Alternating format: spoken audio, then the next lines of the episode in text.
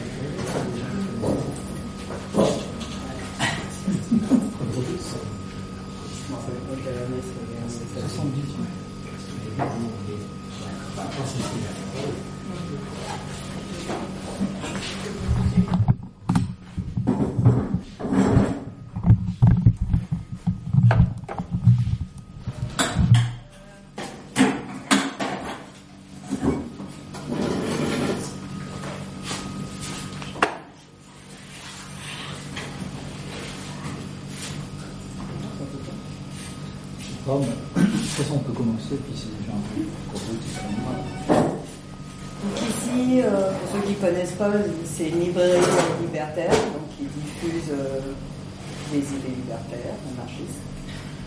Euh,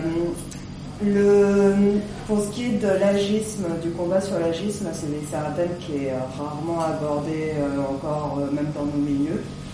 Donc c'est basé sur sur le fait de considérer euh, les personnes euh, sur l'angle uniquement de leur âge, mettre des catégories par âge, donc de les définir par cet âge-là.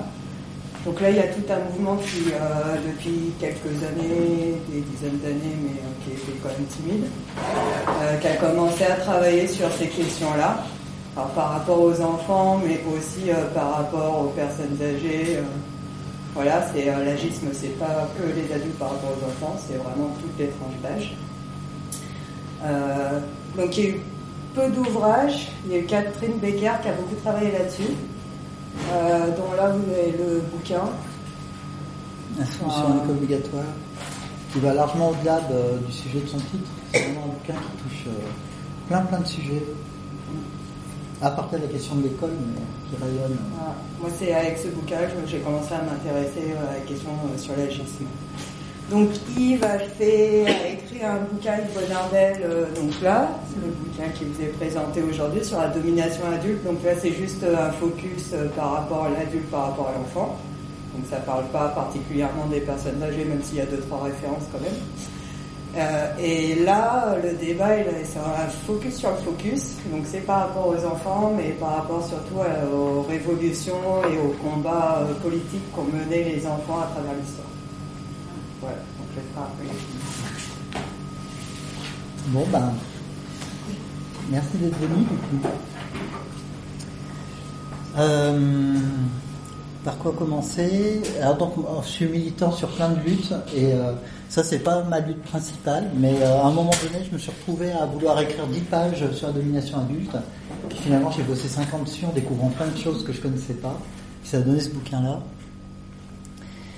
Mon intérêt pour la question, ça date de quand j'étais gamin, où j'étais assez révolté euh, par par la situation qui m'était faite et qui nous était faite à nous gamins on ne pouvait pas vivre notre vie. Mes parents sont profs en plus, ça redoublait euh, le truc. Et puis euh, en 85, euh, je suis venu à une conférence débat qui avait lieu ici, dans cette salle, où c'était Catherine Baker qui venait présenter donc son bouquin Soumission à l'école obligatoire. Sa présentation, ça m'a fait un, méga choc. elle allait beaucoup plus loin dans la critique que ce que j'avais pu imaginer, moi étant étant ado. Et euh, c'est un sujet du coup, enfin, qui est qui est resté présent euh, chez moi, même si globalement je me suis engagé sur d'autres luttes. Et euh, d'une certaine façon, ce bouquin-là, il est paru 30 ans plus tard, mais c'est la continuité de son bouquin à elle. C'est un bouquin un peu particulier, parce que, par exemple, dans mon cas, son bouquin, c'est le bouquin qui m'a donné la force d'arrêter mes études, de décider de pas travailler et de construire ma vie autrement. et qui a été assez décisif sur ma vie. Et c'est le cas de plein d'autres gens, en fait, entre autres des éditions Time Party, qui, qui ont eu un peu le même parcours que moi, qui ont lu ce bouquin-là, et ça leur a donné la, pêche de, Saint-Soumettre, en fait. Donc c'est un bouquin que je conseille, même si je sais qu'il y a des gens à qui la, façon dont il est écrit ne plaît pas, ou c'est une sorte de lettre euh, ouverte, publique, qu'elle écrit à sa fille qui n'a pas été scolarisée pour lui dire ce qu'elle pense de l'école, de la société, des rapports sociaux en général, des rapports adultes-enfants, etc. C'est un bon bouquin.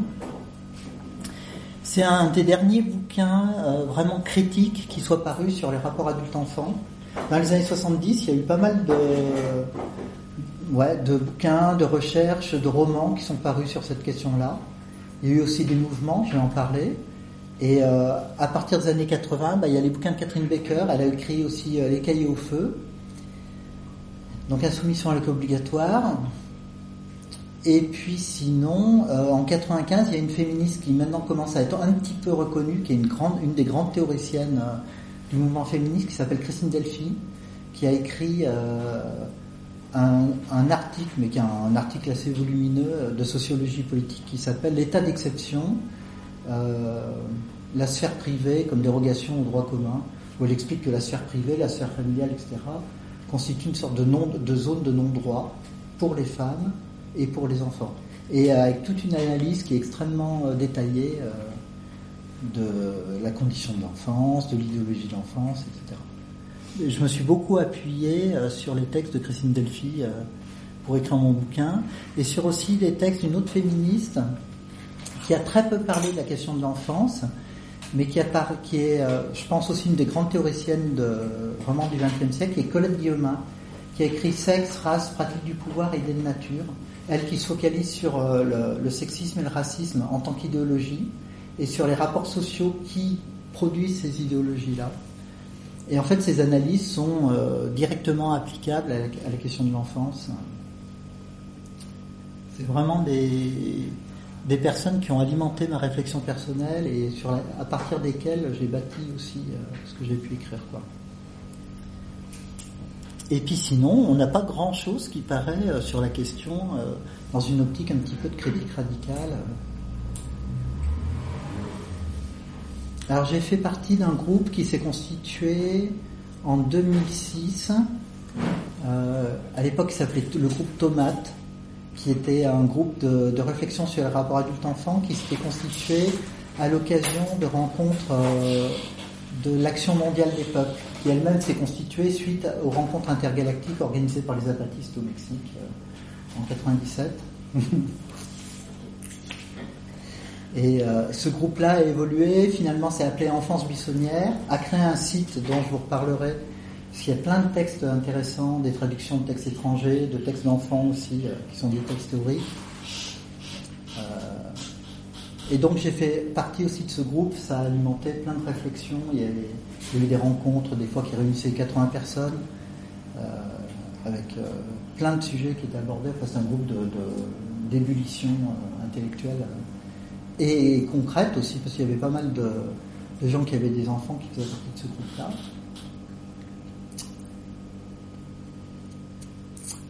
Ouais. Donc c'est une question qui est restée présente à mon esprit pendant, euh, pendant 30 ans, depuis 80, même avant 85 jusqu'à maintenant. Et ce qui fait, ce qui m'a permis d'accumuler un petit peu des informations euh, que j'ai reprises dans le bouquin, notamment sur les luttes des mineurs eux-mêmes, qui sont totalement inconnus. Et donc ce que je vous propose en fait c'est euh, de partir des luttes des mineurs eux-mêmes et ensuite de partir euh, de, préciser un peu les critiques que, les mouvements des mineurs ont pu faire, qui vont en général largement au-delà de ce qu'on imagine comme critique des rapports adultes-enfants.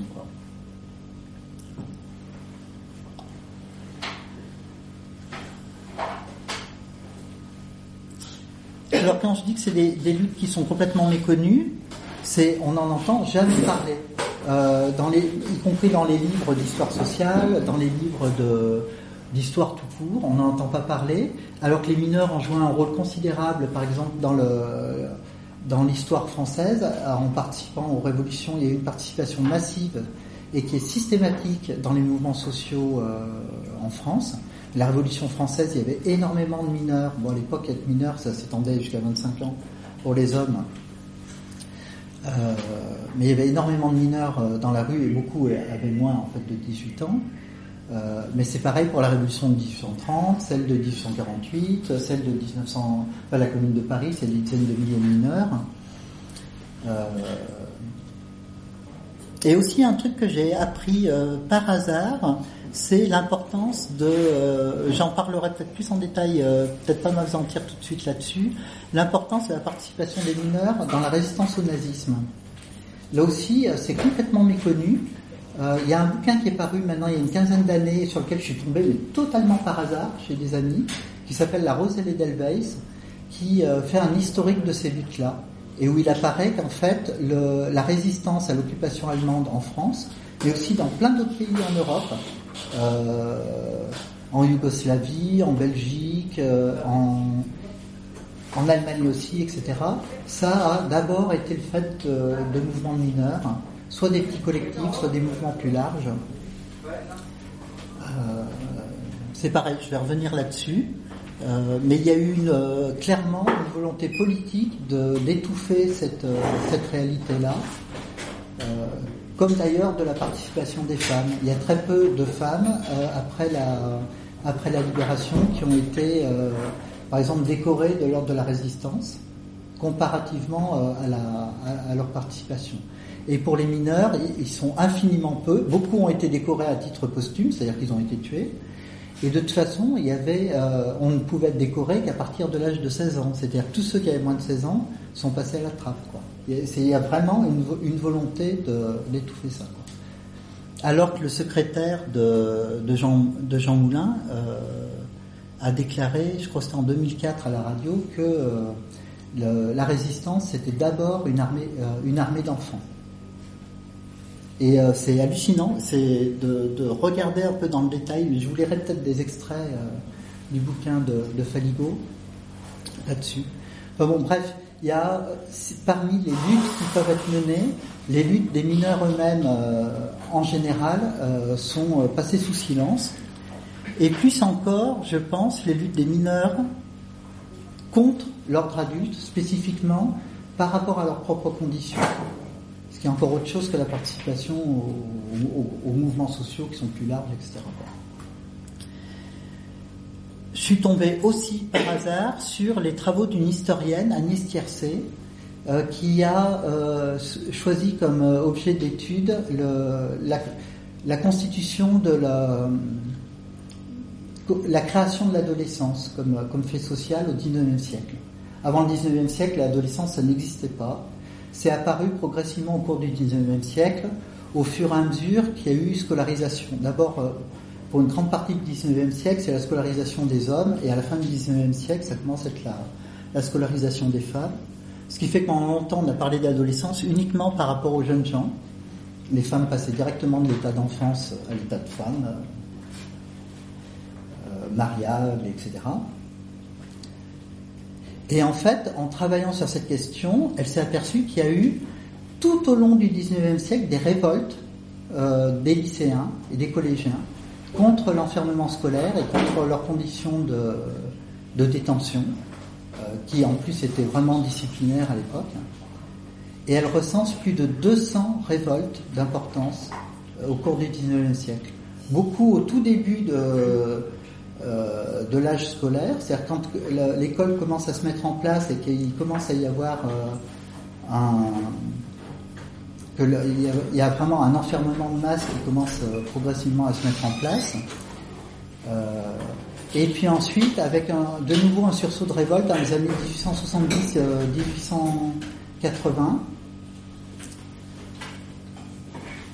avec vraiment des, des, lycées saccagés, occupés des fois pendant des mois, intervention des fois de la force publique. Il a fallu des fois des, des forces vraiment importantes, des 80 gendarmes, pour arriver à réduire la résistance, etc. Et puis en 1882, euh, un congrès à Paris des, euh, des, lycéens en lutte qui aboutit à la création d'un journal qui s'appelait Les droits de la jeunesse, qui va connaître une trentaine de numéros quand même.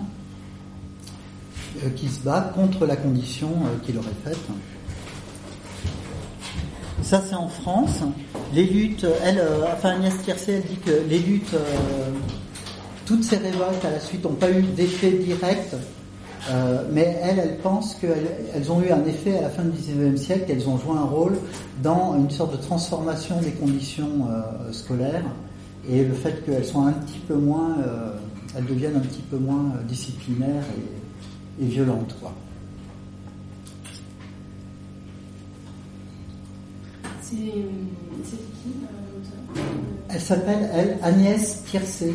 Tiercé, ça s'écrit avec un H-T-H-I-E-R-C-E. Elle a écrit un bouquin sur l'invention de l'adolescence, je ne sais plus comment il s'appelle exactement, c'est référencé dans le bouquin. Mais... Euh. Et aussi, elle a écrit, on trouve sur Internet une interview d'elle dans la revue Vacarme, où elle parle un petit peu de ça.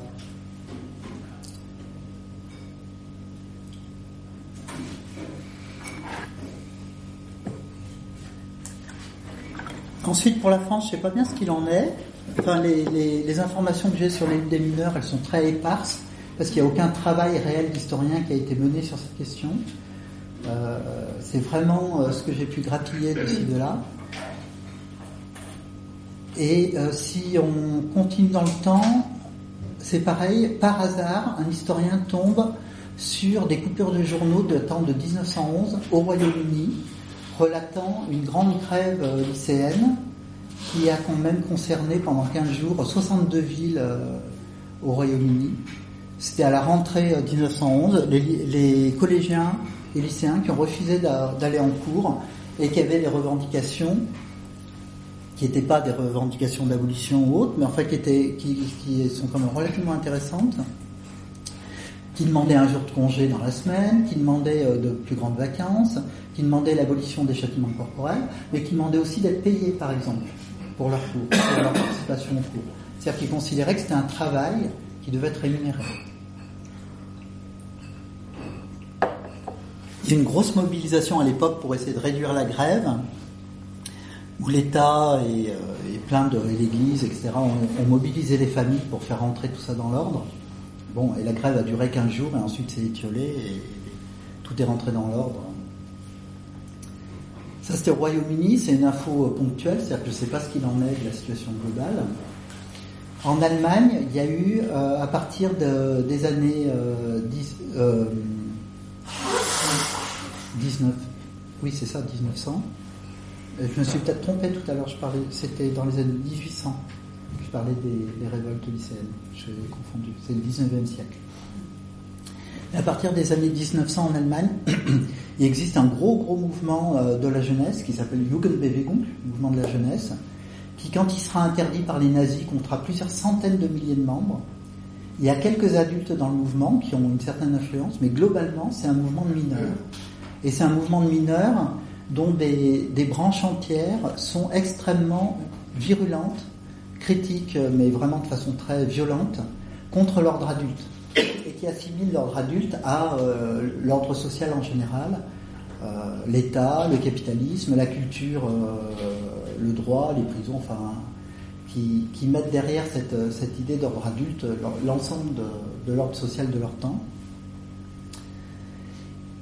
Et au sein du mouvement de la jeunesse va se créer un groupe aussi euh, qui va être assez important, qui s'appelle Wandervogel, qui est un groupe d'organisation de randonnée pédestre à travers l'Allemagne et l'Autriche, de randonnée pédestre hors encadrement adulte. C'est tout, c'est entièrement autogéré. Et là, pareil, il va y avoir des sections qui vont être dissoutes par l'État allemand euh, à cause de leur, euh, contenu révolutionnaire. Et euh, les Wandervogel et le mouvement de la jeunesse ont organisé par exemple à Leipzig une manifestation qui va réunir 2000 jeunes et dont le, le motto, le, le slogan, le mot d'ordre est contre l'ordre adulte. Et euh, donc juste avant la, Première Guerre mondiale, euh, une manifestation contre l'ordre adulte qui réunit 2000 jeunes à Leipzig. Et alors, je ne sais pas ce que ça a donné après la Seconde Guerre mondiale en général pour ce qui est des jeunes, mais en tout cas, euh, à partir de 1918 à Hambourg, dans le sillage des conseils ouvriers qui ont eu lieu euh, euh, après la Première Guerre mondiale, il y a eu une, sorte de révolution dans plein de, d'endroits en Allemagne, la révolution spartakiste, révolution libertaire, les conseils, les conseils de Bavière, etc. À Hambourg, il y a, toute la ville est insurgée et évidemment l'insurrection va être vaincue, ça se saurait sinon. Mais dans le sillage de, cette insurrection-là, il y a une centaine d'instituteurs qui sont majoritairement issus du mouvement de la jeunesse, qui font sécession de l'éducation nationale allemande. Euh, ça comprend quatre, grosses écoles, des écoles primaires et secondaires, et euh, ça correspond à, à peu près 600 euh, jeunes scolarisés, qui décident de, de faire école sans faire école, en fait, qui rompent avec les principes de l'éducation qui refusent justement cette notion d'éducation. Ils vont parler d'éducation par soi-même, qui euh, pose euh, comme objectif le fait de vivre simplement ensemble, et euh, qui refuse tout endoctrinement des enfants, tout rapport pouvoir avec les enfants. Ça va être ce qu'on va appeler l'expérience des maîtres camarades de Hambourg, qui va donc concerner quand même énormément de gens et qui va avoir beaucoup de retentissement évidemment à cette époque. Il refuse donc d'être dans des rapports de pouvoir, des rapports hiérarchiques avec les enfants, et il refuse toute idée d'embrigadement euh, de la jeunesse. C'est-à-dire, euh, ils sont pour vivre ensemble avec les enfants euh, qui leur sont confiés, sans aucune visée éducative, au sens de là, la notion d'éducation, c'est-à-dire quelque chose qui s'imposerait de l'extérieur de l'individu. Ces expériences qui vont durer pendant sept ans, jusqu'à ce que la République de Weimar euh, leur incline l'ordre de rejoindre les objectifs de l'éducation nationale. Il y a quand même une de ces quatre écoles qui va s'en soumettre et qui va continuer d'exister jusqu'à sur ses propres bases, donc jusqu'à ce qu'elle soit dissoute par euh, les nazis en 1933. Ils ont des déclarations qui sont très claires. Ils disent euh, qu'ils refusent d'embrigader les enfants, que ce soit pour la lutte des classes, ou pour le pacifisme, ou pour le nationalisme, ou pour le racisme, etc. C'est tous azimuts. C'est euh, hors de question d'instrumentaliser euh, la jeunesse euh, pour la, pour la faire pour la faire servir en fait.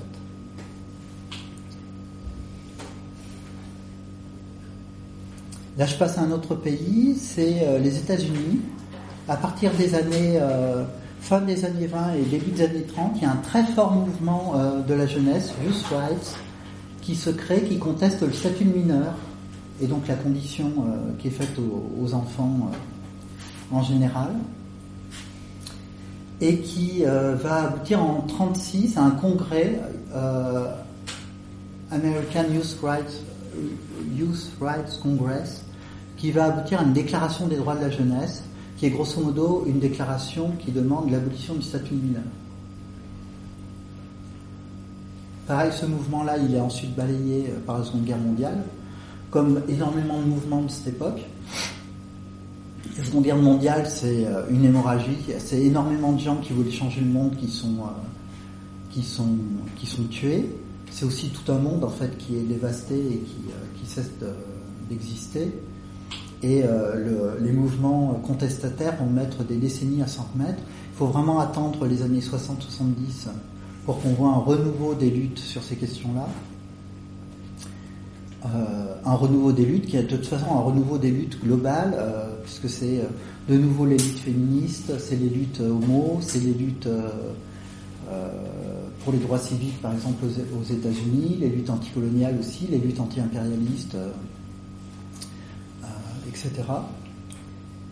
Et là, on voit réapparaître aux États-Unis des mouvements euh, très forts de lutte contre le statut mineur, contre l'idée d'éducation, contre l'appropriation parentale dans les familles, euh, avec notamment le, groupe, euh, je crois que c'est Youth Liberation of Ann Arbor, qui aura beaucoup d'influence dans les années 70, dont certains membres vont être très proches de la lutte armée des Weather Underground, c'était un groupe de lutte armée euh, sur le territoire américain. Oui, je pense très mal l'anglais. Non, je non, non, c'est pas pour ça, hein. c'est le mot exact. Et euh, parce que qu'est-ce que j'ai dit? Underground. Et j'ai dit quoi moi? Euh, Ben oui, c'est Wave of Man. Ah oui. C'est vrai que c'était clandestin. Oui, oui c'est un groupe qui va avoir euh, beaucoup d'influence. On lui attribue quand même une certaine influence dans euh, l'abaissement de l'âge de, vote, c'était pas leur objectif principal du tout. Et aussi dans l'abaissement de l'âge de la comment ça s'appelle euh, de la majorité sexuelle, l'alignement de l'âge de la majorité sexuelle pour la relation homosexuelle sur l'âge de la majorité sexuelle avec les relations hétéro. 16 ou 18 ans. Ouais, je sais pas exactement.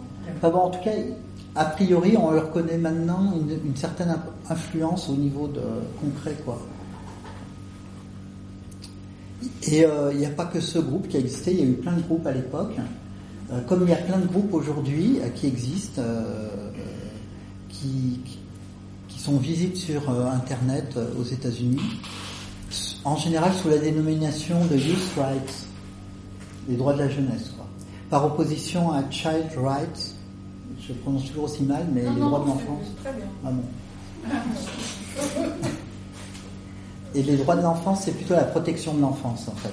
Et euh, les youth rights, c'est plutôt des positions qui ne sont pas du tout protectionnistes, qui sont abolitionnistes des lois qui, qui, qui, encadrent la jeunesse, quoi. Qui la séparent du monde majeur.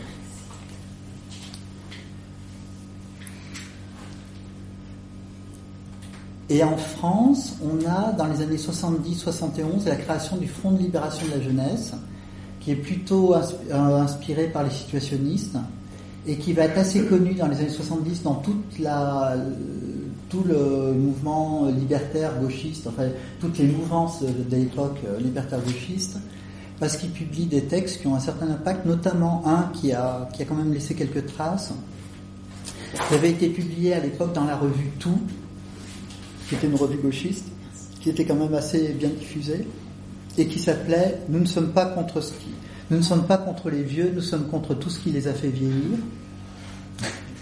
qui est un thème qui va être repris par la suite euh, par d'autres, euh, d'autres mineurs en lutte. Il y a à ce moment-là des comités de libération de l'enfance qui naissent, euh, parce que le Front de libération de la jeunesse était quand même beaucoup sur Paris, qui naissent à, dans, cette continuité à Lille, à Marseille, euh, à Saint-Étienne et dans d'autres villes. Mais bon, ça fait long feu et euh, quelques années plus tard, on n'en entend plus parler. Et en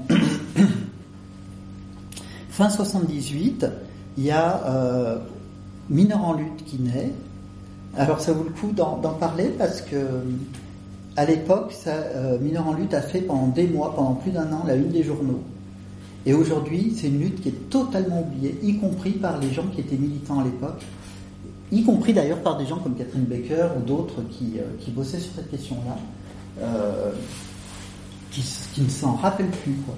Il y a un phénomène assez hallucinant euh, d'oubli à ce niveau-là. Au départ, c'est deux jeunes filles qui étaient en foyer de jeunes filles, donc en foyer d'État, qui ont fait une colonie de vacances en Corse, qui était une colonie de vacances avec des animateurs qui étaient libertaires, donc une colo euh, autogérée. Et quand euh, il a fallu euh, revenir de la colonie de vacances et réintégrer leur, leur foyer, elles n'ont pas supporté la discipline qui, qui, régnait, elles ont fugué, elles ont trouvé refuge chez leurs animateurs, enfin chez un collectif qui réunissait plusieurs de, de leurs animateurs sur Paris. Elles ont refusé de rejoindre le foyer. Les animateurs ont refusé de les relivrer au foyer. Donc ils se sont fait inculper de détournement de mineurs et elles ont lancé un vaste mouvement de soutien euh, avec euh, une, déclaration que les gens pouvaient signer qui se terminait par euh, j'ai hébergé des mineurs en fugue, je déclare que je recommencerai, que je suis prêt à recommencer et je me bats pour la, pour la liberté des mineurs. Ça a commencé à faire pas mal de bruit et très très rapidement elles ont cessé d'être deux et c'est devenu euh, donc le collectif Mineurs en lutte qui a compté jusqu'à 60-70 fugueurs qui venaient de la France entière. Et euh, très vite, euh, ils ont occupé la fac de Vincennes. Donc en janvier 79, ils occupent la, fac de Vincennes, ce qui fait aussi pas mal de bruit. En espérant, la fac de Vincennes avait été créée après 68. C'était une revendication un peu qui est une sorte de fac libre avec des profs gauchistes, etc. Ils espéraient avoir un soutien un peu qu'ils n'ont pas eu. Mais ils ont occupé euh, la fac et en ayant des revendications très fortes euh, qui étaient des revendications euh, de, libre circulation, de droit à la libre circulation. de choisir avec qui ils vivaient, comment ils vivaient, d'être indépendants financièrement des adultes, et puis d'autres, que leurs paroles soient écoutées, non seulement écoutées, mais appliquées, qu'ils aient accès à leur dossier, enfin plein de, plein de choses comme ça. Et ils ont euh, fait, à partir de début 79, ils ont organisé un gala soutien à leur lutte qui euh, aura lieu dans un, lieu prestigieux, je sais plus lequel c'était, mais c'était style le Zénith ou un machin comme ça, enfin un truc euh, qui paraît assez invraisemblablement aujourd'hui, assez invraisemblable aujourd'hui. Et surtout, ce qui paraît invraisemblable aujourd'hui, c'est qu'avec les revendications qu'ils avaient, ils ont été soutenus par l'ensemble de la gauche de l'époque. Et ça allait des jeunesses socialistes euh, au PSU, au, euh, à la section animateur de la CFDT, euh, au groupe Action Prison, à des comités basques. Enfin, c'était l'ensemble des, des, milieux libertaires et gauchistes en fait qui soutenaient cette, cette lutte-là. Là, le gala, ça a été un gros succès. À la suite de ça, pendant l'année 79, ils ont publié trois numéros de leur revue. Le premier numéro s'appelait Sans titre, mais ensuite ça s'appelait Le Péril Jeune, et qui était vraiment une revue de lutte axée sur la condition mineure et pour l'abolition du statut de mineur. C'est jamais formulé en tant qu'abolition du statut de mineur, mais les différents points qui sont revendiqués euh, sont clairement euh, des points qui aboutissent au démantèlement du statut de mineur. C'est les points que je vous ai évoqués, hein, la liberté de circulation, la liberté d'avoir de, des ressources indépendamment d'adultes, etc. C'était un groupe qui ne demandait pas l'abaissement du statut mineur, mais sa disparition, qui clairement était dans le refus de fixer une limite d'âge. Et qui, il ne le formulait pas comme ça, mais qui était, euh, d'autres groupes de mineurs l'ont formulé clairement par la suite. Euh, qui était contre la discrimination fondée sur l'âge. Et j'ai été en discussion avec un ancien mineur en lutte qui disait, pour nous c'était très clair qu'il n'y avait pas de limite d'âge à mettre. On avait euh, dans notre groupe des gens qui étaient assez jeunes. Bon, en fait, je crois que la, la, plus, la plus jeune avait 12 ans. Mais il disait, de toute façon, c'était très clair pour nous que les problèmes qu'on rencontrait étaient les mêmes, quel que soit notre âge. C'était l'appropriation parentale, c'était euh, l'obligation scolaire, c'était l'obligation éducative, c'était euh, tout le suivi euh, social, enfin le contrôle social des mineurs, etc. Et le statut mineur donc. Et le groupe organise fin 79 aussi un congrès de mineurs en lutte qui va réunir énormément de monde. Mais à l'époque, ils n'ont pas réussi à obtenir le, la satisfaction d'une revendication qu'ils avaient, qui était le fait d'obtenir une sorte de maison de la jeunesse dans Paris qui soit à la fois un centre de rencontre et d'information.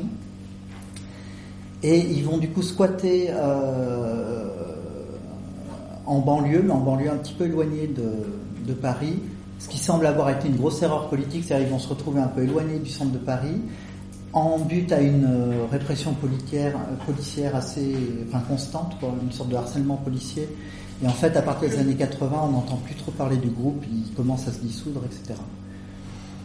Alors qu'il avait reçu une, euh, une attention euh, énorme, un soutien énorme de la part de la gauche à l'époque, et puis une attention au niveau national qui était très importante, parce que l'ensemble des médias nationaux se déchaînaient contre eux. Quand il y a eu l'occupation de la fac de Vincennes, ça, faisait les grands titres des journaux, euh, avec, euh, on essayait de dire, euh, oui, c'est c'est une partouze continuelle à la fac de Vincennes, de les déconsidérer.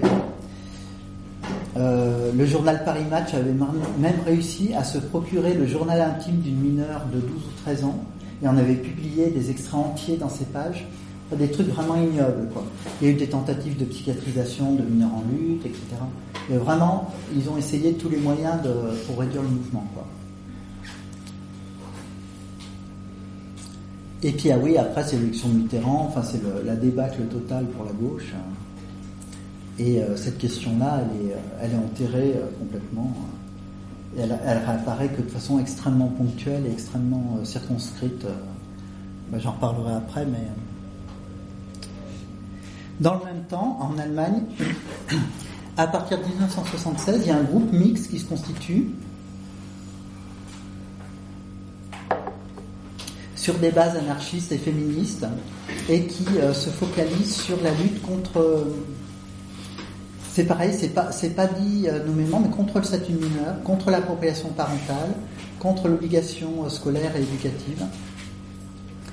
Et c'est un, un groupe qui va exister pendant 20 ans, qui va exister jusqu'en 96, qui va louer un local euh, à Nuremberg, qui sera autosuffisant. Ils vont récupérer des, des trucs dans les poubelles qui réparent et vendent aux puces. Ils réparent des vieux vélos qui vendent dans des marchés de vélos d'occasion, etc.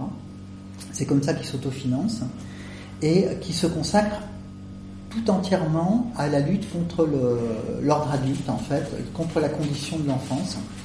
Et euh, ça pendant 20 ans, en fait, il y a des militants qui vont aller à, systématiquement à toutes les manifs en Autriche, en Allemagne, pour distribuer des tracts extrêmement violents euh, contre euh, l'assujettissement des mineurs. Des tracts qui disent nous sommes à nous, nous ne sommes pas à nos parents, nous ne sommes pas à l'État, nous ne sommes pas à la société. Ceux qui veulent de l'éducation pour nous sont des traîtres. Enfin, des trucs extrêmement forts. C'est une, c'est une une, communauté, un collectif qui est plutôt orienté punk, punk canard de l'époque, et euh, ouais, qui est extrêmement violent. Au début, ils vont avoir euh, beaucoup d'influence sur le tout nouveau Parti des Verts, qui va être à deux doigts de voter une mention, euh, une motion pour l'abolition du statut de mineur. Finalement, ça va pas se faire. Et alors, c'est un groupe qui va mettre, qui d'une part va faire de l'hébergement de mineurs en fugue, pendant 10 ans. Ils, auront à peu près une perquisition par semaine pendant 10 ans. Alors maintenant, ils avaient une cache et il faut, euh, la police va mettre 10 ans pour trouver cette cache elle va la trouver en 86. Et il y a une mineure de 11 ans qui avait fui son foyer qui est dedans. Du coup, il y a un adulte de la communauté qui va passer un an en tôle pour détournement de mineurs. C'est une occasion pour la communauté, euh, de, une occasion de plus de faire un battage euh, au niveau national sur ses revendications. Et ensuite, ils mettent euh, en place tout un réseau d'aide aux mineurs en fugue, alors euh, qui est double, des, euh, gens qui donnent des sous pour aider les mineurs en fugue et des gens qui acceptent d'héberger, donc clandestinement, des mineurs en fugue pour les soustraire à l'attention policière. Et ils mettent en place très tôt un service de téléphone 24 h 24, notre téléphone, un, un numéro de téléphone d'urgence. Et euh, dans toutes les villes d'Allemagne, il y a des autocollants qui sont collés avec ce numéro de téléphone euh, qui dit aux mineurs d'appeler euh, si, pour un renseignement, s'ils ont besoin d'aide, etc. Et c'est un numéro qui fonctionne 24 heures sur 24, 7 jours sur 7 pendant des années. Et il y a plein de mineurs qui appellent sans cesse soit euh, pour, euh, par curiosité, soit parce qu'ils sont euh, dans la merde dans leur famille, soit parce qu'ils sont fugueurs, soit parce qu'ils ont besoin de thunes, justement parce qu'ils sont fugueurs ou autres. Enfin, plein de cas de figure différents, soit parce qu'ils sont psychiatrisés, enfin, ça, truc très différent. Et la commune se bat à chaque fois à essayer de, de trouver des solutions, donc avec ces hébergements clandestins qui durent le temps d'essayer de trouver des solutions concrètes, etc. Et cette communauté s'appelait communauté indienne. C'était les, enfants qui les avaient appelés comme ça parce qu'il y avait beaucoup de punk dedans. Et les gens de la communauté, on les appelait les Stadt Indiens, hein, les Indiens des villes. il y avait moitié à peu près de mineurs et moitié d'adultes. C'est une communauté qui dure jusqu'en 96. Et là, euh, j'ai eu des vagues infos. A priori, elle se dissout parce qu'il y a eu une histoire euh, sordide d'abus sexuels sur une fille dans la communauté. Ça fait éclater la communauté, elle cesse d'exister à partir de ce, moment-là. Mais elle aura duré 20 ans, à se battre pendant 20 ans sur cette question-là. Et dans le même temps, euh, à partir de 92 à Berlin, il se constitue un autre groupe, moi que j'aime beaucoup aussi, de, au début de mineurs scolarisés qui réfléchissent sur... Euh, ils partent de questions extrêmement concrètes. Pourquoi est-ce qu'on est obligé de s'habiller comme nos parents le décident? Pourquoi est-ce qu'on est obligé d'aller à l'école, d'assister à tel cours? Pourquoi est-ce qu'on est obligé de, se coucher à l'heure que nos parents décident, de se lever à l'heure que... Enfin, des, questions très terre-à-terre du quotidien? Et très vite, c'est un groupe qui se constitue euh, de façon assez organisée, qui va organiser des manifs devant les écoles avec des banderoles bienvenue en tôle, des trucs comme ça. Euh, c'était pas le seul groupe à l'époque. Il y avait d'autres groupes dont j'ai retrouvé la trace qui organisaient par exemple des, ils brûlaient les, cahiers de texte de, leur euh, classe ou des trucs comme ça de façon publique en revendiquant la soumission à, l'ordre scolaire, par exemple. Donc il y avait une certaine agitation dans les années 90 en Allemagne sur cette question. Et ce groupe-là, il se nomme Kretze Kinderrechtsenker, les, les défenseurs des enfants.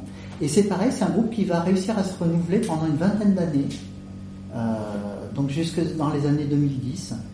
Maintenant, j'ai l'impression qu'il est inactif, mais ils ont fait un, site qui existe toujours, qui est toujours, euh, il est entretenu, il n'est pas renouvelé, mais qui s'appelle Kretze, donc comme leur nom.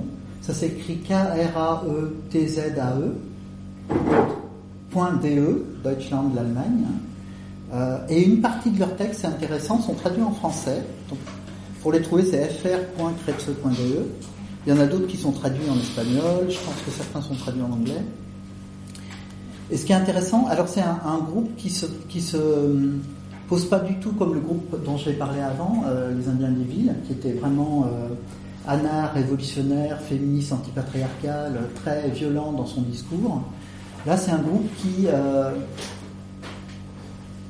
qui est très clair dans ses analyses, mais qui va être beaucoup plus euh, tranquille dans ses, dans ses références et tout ça. Eux, ils se, enfin, ils se réfèrent aux grandes déclarations des droits humains.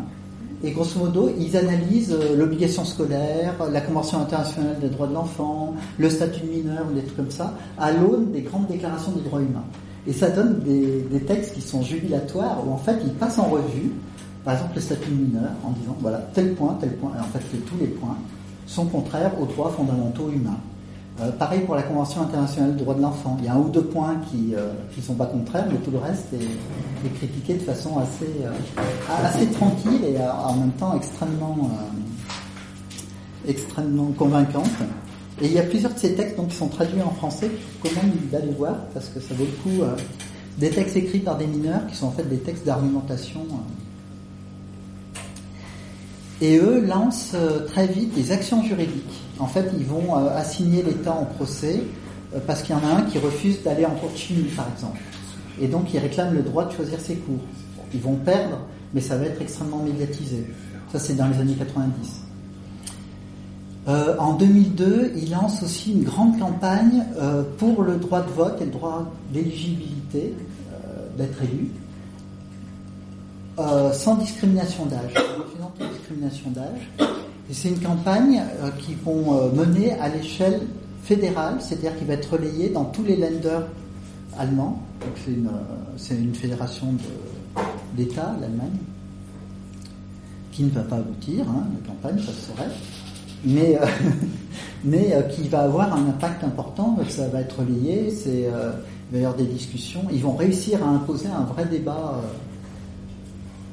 euh, sur, cette question-là, quoi. Et sur la question de la discrimination fondée sur l'âge. Et par ailleurs, ils organisent des congrès. Euh, il y a des congrès qui s'appellent pour une société sans discrimination d'âge, par exemple, ou pour l'égalité adulte-enfant. Et ils produisent des textes théoriques.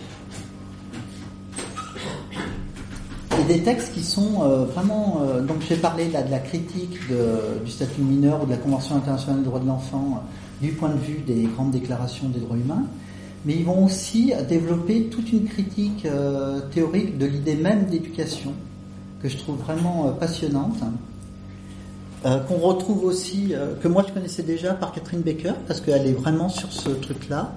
Catherine Baker, son bouquin, c'est pas contre l'école en tant que l'école, ça serait un mode d'éducation particulièrement pernicieux ou violent ou que sais-je. Euh, l'idée qu'elle défend, c'est que c'est le rapport même éducatif qui est à combattre en tant qu'il est un rapport euh, euh, injustifiable, injuste et, violent en lui-même.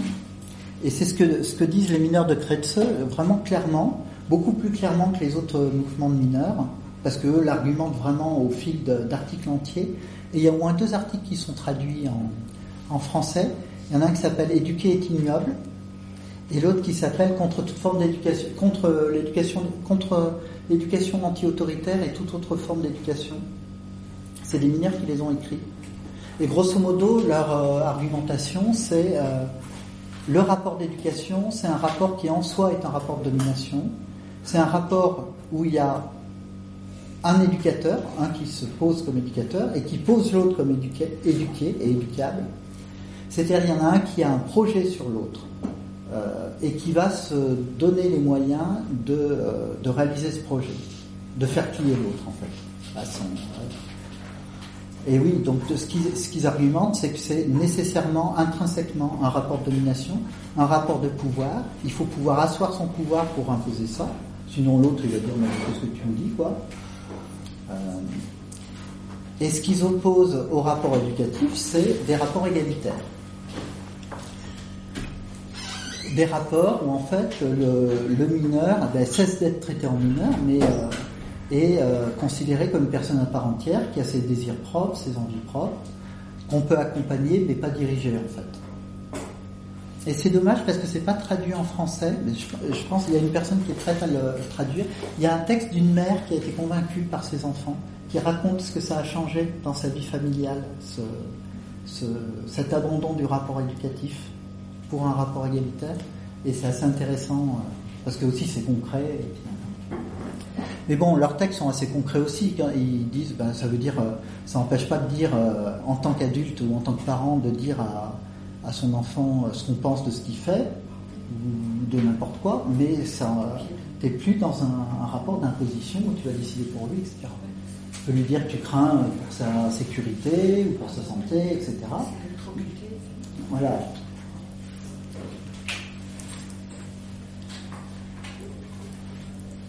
Et c'est un groupe qui, a, connu pas mal de. Enfin, qui a eu une, audience importante euh, en Allemagne.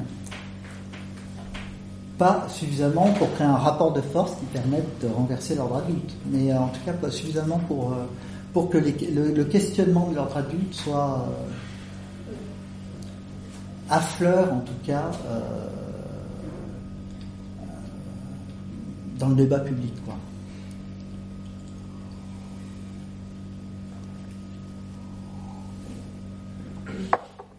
Et puis par eux, j'ai découvert euh, quelque chose que je ne soupçonnais pas du tout et qui m'a assez assis euh,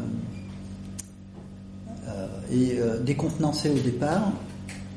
C'est l'existence de plein de groupes dans le tiers-monde de lutte.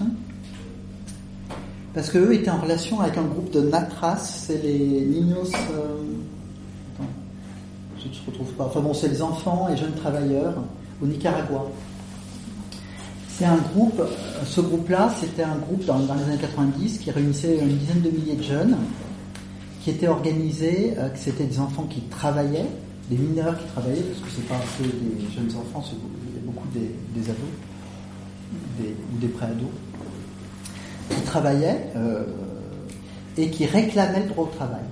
Et qui était un groupe qui s'était insoumis par rapport euh, aux, aux animateurs de rue qui les encadraient, qui avaient fait sécession parce qu'ils refusaient de s'aligner sur la Convention internationale des droits de l'enfant. Et euh, du coup, qui étaient devenus autonomes euh, des adultes qui les encadraient au départ. Et les, mineurs d'Allemagne les ont invités. Euh, en fait, au bout d'un certain temps, les mineurs d'Allemagne, Kretze, là, ont été, un certain nombre d'entre eux ont été soutenus par leur famille. Ils ont réussi à convaincre leurs parents et leur groupe était soutenu. Et, du coup, ils avaient un petit peu de moyens et ils ont organisé un, voyage au Nicaragua pour rencontrer les mineurs en là-bas. Et ensuite, euh, ils, ont, ils ont pu inviter plusieurs des, mineurs de ce groupe-là euh, à un congrès qu'ils ont organisé à Berlin. Ils en ont organisé aussi à Vienne, en Autriche, qui était sur l'égalité euh, adulte-enfant. Donc ils ont tissé des liens assez étroits et ils ont fait des déclarations communes qui sont assez intéressantes. Et donc ce groupe au Nicaragua, en fait, c'est un groupe euh, de jeunes qui bossent parce que parce qu'ils peuvent pas s'en sortir autrement. Parce que leur famille, souvent, la plupart ont des familles, ce qui n'est pas nécessairement le cas de tous les. Il y a énormément de mineurs qui n'ont pas de famille dans le monde. Mais euh, là, en général, les mineurs organisés sont des mineurs qui ont des familles, ou simplement dont les familles euh, ont trop peu d'argent pour vivre correctement, ils sont obligés de, de travailler pour rajouter des sous dans l'escarcelle familiale ils en gardent un peu pour eux, etc. Mais enfin, globalement, c'est dans le cadre familial. Ils sortent pas vraiment du cadre familial, cela. Euh, mais c'est des mineurs qui euh, disent, euh, enfin, ils disent plusieurs choses. La première chose qu'ils disent, c'est que Maintenant qu'ils ont goûté au travail, ils souhaitent garder le droit de travailler et que même si leurs parents gagnaient plus, ils souhaiteraient conserver ce droit de travailler. Ce qu'ils disent aussi, c'est que la prohibition du travail des enfants, c'est pas du tout quelque chose qui les protège, c'est quelque chose qui les plonge dans la clandestinité et dans un surcroît d'exploitation, qui deviennent euh, une population cible pour la police, c'est-à-dire qu'ils sont victimes de harcèlement policier, de violences policières, de, de raquettes policiers, etc.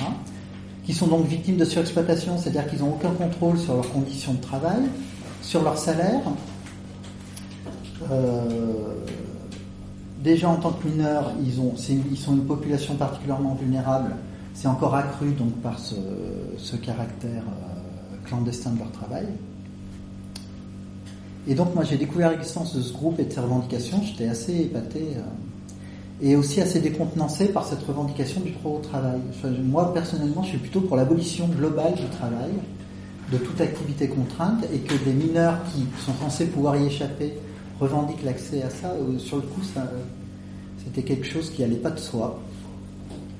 Bon, ils expliquent bien que de toute façon, ils n'ont pas le choix. Mais c'est ensuite pour rajouter que s'ils avaient le choix, ils souhaiteraient continuer à l'avoir et qui se battent pour ça. De fait, dans la revendication qu'ils ont faite avec les mineurs de Berlin, euh, il y a euh, la revendication du droit au travail pour tous, mais il y a aussi la revendication d'un revenu minimum universel, et donc universel, c'est qui s'applique aussi bien aux majeurs qu'aux mineurs, qui rendent effectif euh, la liberté ou non de travailler, enfin la liberté de travailler ou non. Et en fait, ça s'est pas arrêté là, ma découverte. C'est que donc j'ai découvert ce groupe au Nicaragua, mais dans la foulée, j'ai découvert qu'il y avait des, groupes dans plus d'une dizaine de pays d'Amérique latine. Et c'est pas quelques groupes, c'est des centaines de groupes de mineurs en lutte, en fait, sur cette question-là. C'est-à-dire toute l'Amérique latine, il y a plein de collectifs, d'organisations, de mineurs qui travaillent et qui se battent pour le droit au travail, et parfois bien au-delà.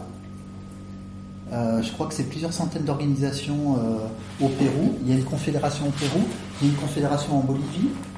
Et c'est des groupes qui euh, sont globalement dans une optique de lutte des classes. Très souvent qui sont influencés par la, comment s'appelle, la théorie de la, la théologie de la libération, c'est-à-dire des trucs catho-révolutionnaires.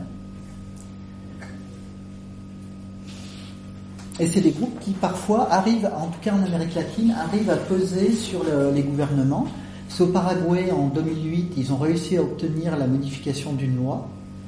Mais en 2009, en Bolivie, ils ont réussi à obtenir la modification d'un article de la Constitution pour qu'ils garantissent le droit au travail pour tous. Au Pérou, ils ont réussi à peser aussi sur euh, la façon dont la loi sur l'enfance et la jeunesse a été euh, formulée ils, ont, ils arrivent à obtenir un certain poids politique. C'est des luttes, bien évidemment, qui sont complètement passées sous silence dans le pays.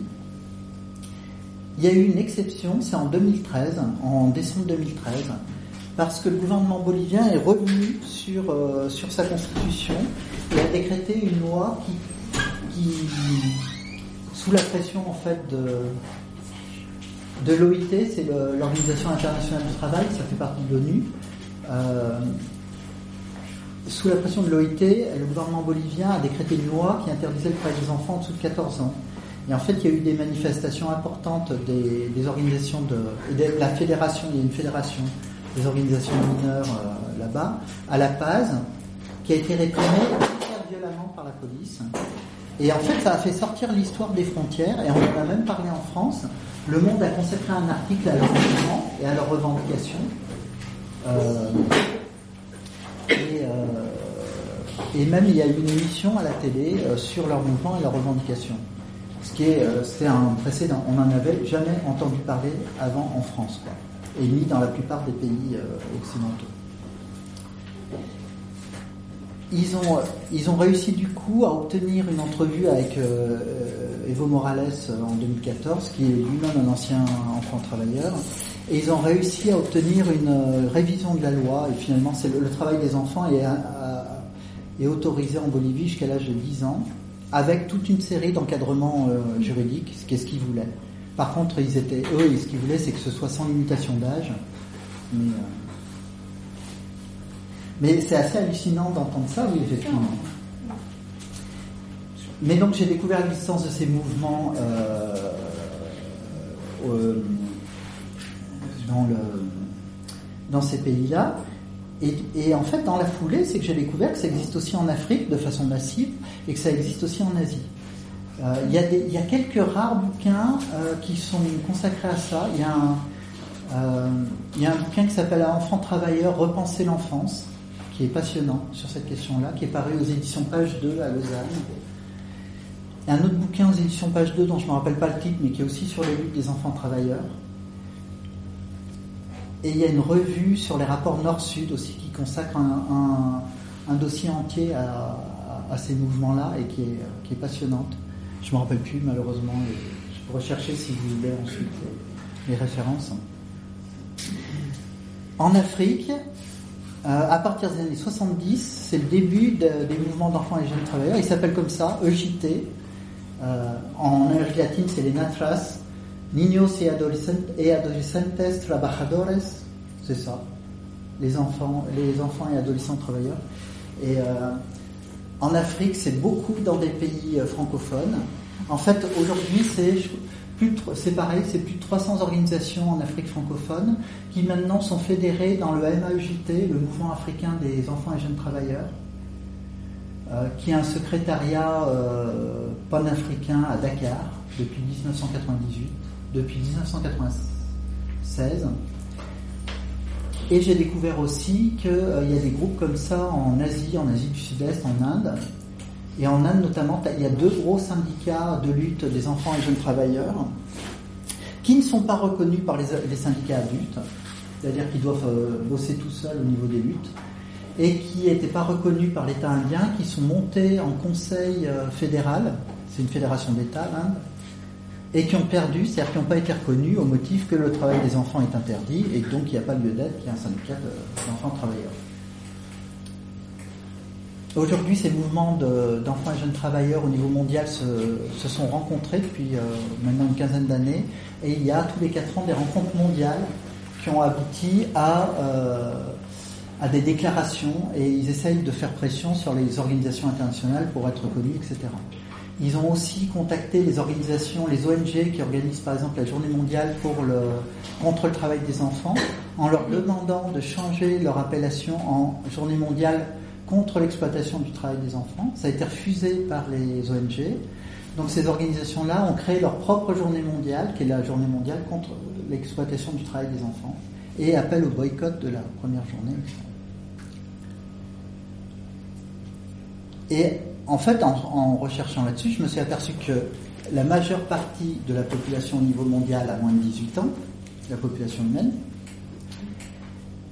euh, c'est pas la majeure partie. Enfin, c'est ceux qui sont interdits de travail dans le travail et, clandestin. C'est pas, euh, c'est beaucoup moins de gens parce que c'est moins de 14 ans en général. Euh, mais c'est quand même des centaines de milliers de mineurs qui sont obligés de travailler de façon clandestine dans des conditions de travail et de rémunération et de violence qui sont accrues. Par exemple, je suis tombé sur un document de l'UNICEF qui disait que le travail des enfants est globalement aussi productif que le travail des adultes.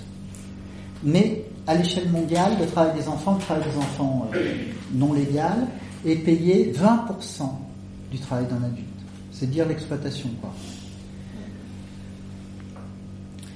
Et ce que je me suis aperçu, c'est qu'à l'échelle mondiale, ces lois de prohibition du travail des enfants, c'est des lois qui ont pour effet de créer un volant de centaines de millions de travailleurs qui travaillent de façon clandestine, de façon euh, avec une, une euh, exploitation accrue, et que bien évidemment ça, ça, a un effet sur le rapport capital-travail au niveau mondial, c'est-à-dire que ça a un effet euh, de tirer vers le bas les salaires, les conditions de travail, etc.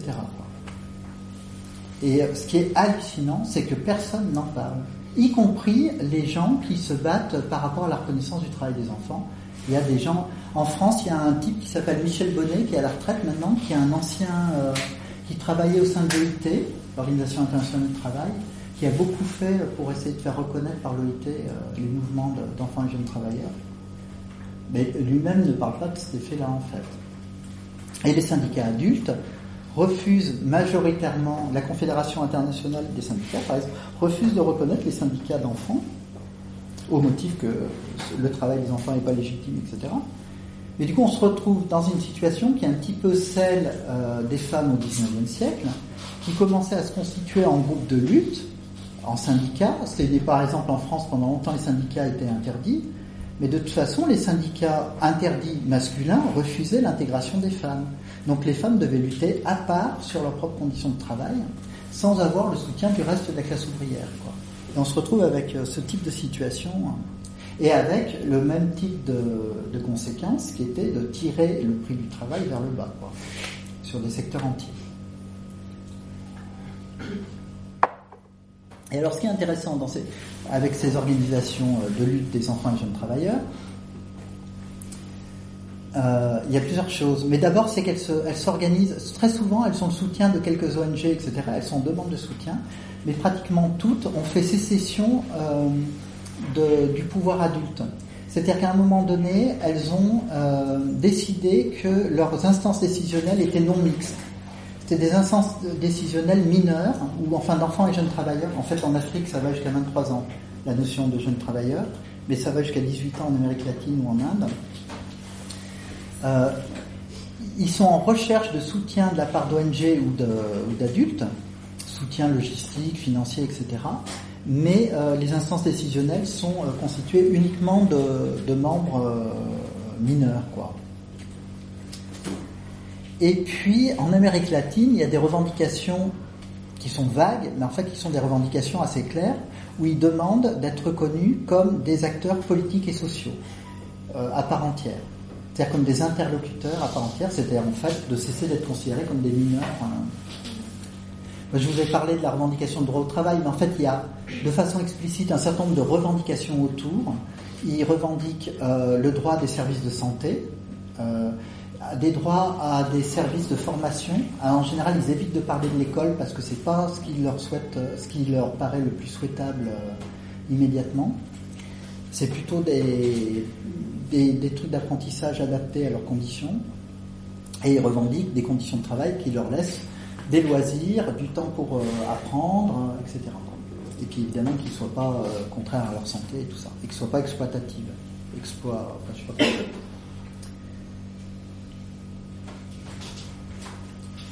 c'est des mouvements euh, en partie vraiment d'auto-organisation en Amérique latine. Il y a par exemple des mutuelles, euh, des systèmes de microcrédit qu'ils ont mis en place entre eux. Il y a euh, à Lima, non pas à Lima, mais au Pérou, une coopérative de 80 mineurs qui ont entre 11 et 13 ans, qui sont associés entre eux et qui, est une coopérative autogérée. Il n'y a pas des adultes pour les gérer, à, pour les diriger, euh, de fabrication de bougies et de cartes et trucs comme ça. Euh, ils organisent, ils auto-organisent des formations, des cours du soir, euh, des trucs comme ça. C'est euh, des mouvements de lutte autonomes.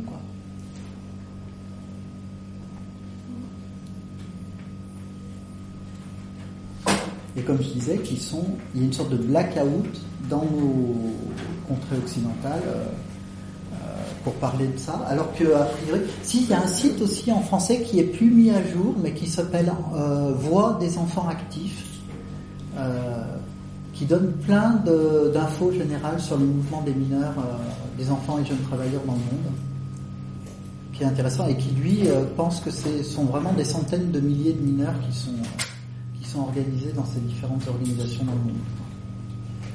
Donc c'est pas rien. Et il faut vraiment qu'il y ait une répression féroce en Bolivie euh, pour qu'on en entende vaguement parler, euh, et non pas sous une forme de mouvement mondial, mais sous une forme de mouvement national.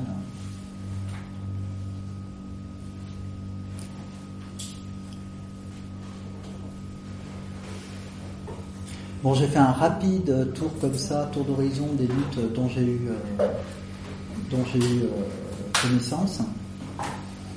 Vraiment, j'en ai eu connaissance en piochant de ci, de là. Tel bouquin parlait de telle lutte euh, au hasard d'une phrase, telle historienne. Enfin, il n'existe aucun bouquin qui en parle vraiment de façon globale. J'ai pioché un petit peu dans Les Cahiers au Feu, qui est un autre bouquin de Catherine Becker, qui est publié en 88, où elle, elle parlait des luttes dont elle avait entendu parler. C'est comme ça que j'ai entendu parler du mouvement de la jeunesse en Allemagne et des Wandervogel. Mais par exemple, elle ne parlait pas de mineurs en lutte. Les groupes en Allemagne, je les ai connus par moi-même. Euh, ouais. Il n'y a aucune histoire qui est écrite de ces luttes-là, de ces revendications-là, de la, question de l'enfance, la condition de l'enfance. Il n'y a pas de. Les universitaires, c'est ce... ou les historiens s'intéressent pas à ça. Par exemple, si. mais pas, pas les universitaires francophones beaucoup plus de choses en, en, sciences sociales anglophones. Ah, c'est Il y a les Shield Food Studies, justement. Ah oui, t'as raison. Et oui. Ouais, ouais, t'as raison. Et on lit pas assez l'anglais, mais c'est quand même, il y a quand même déjà pas mal de choses. Mais en anglais. Ouais.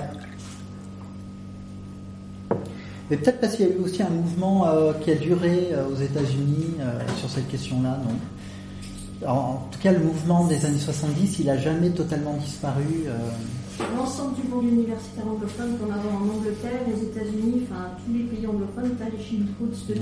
qui existent. Et qui, justement développent, euh, une réflexion autour de la relativité, du bah, qu'il n'y a pas une enfance de partout dans le monde, euh, et que quand il y a une enfance, elle n'est pas pareille partout dans le monde.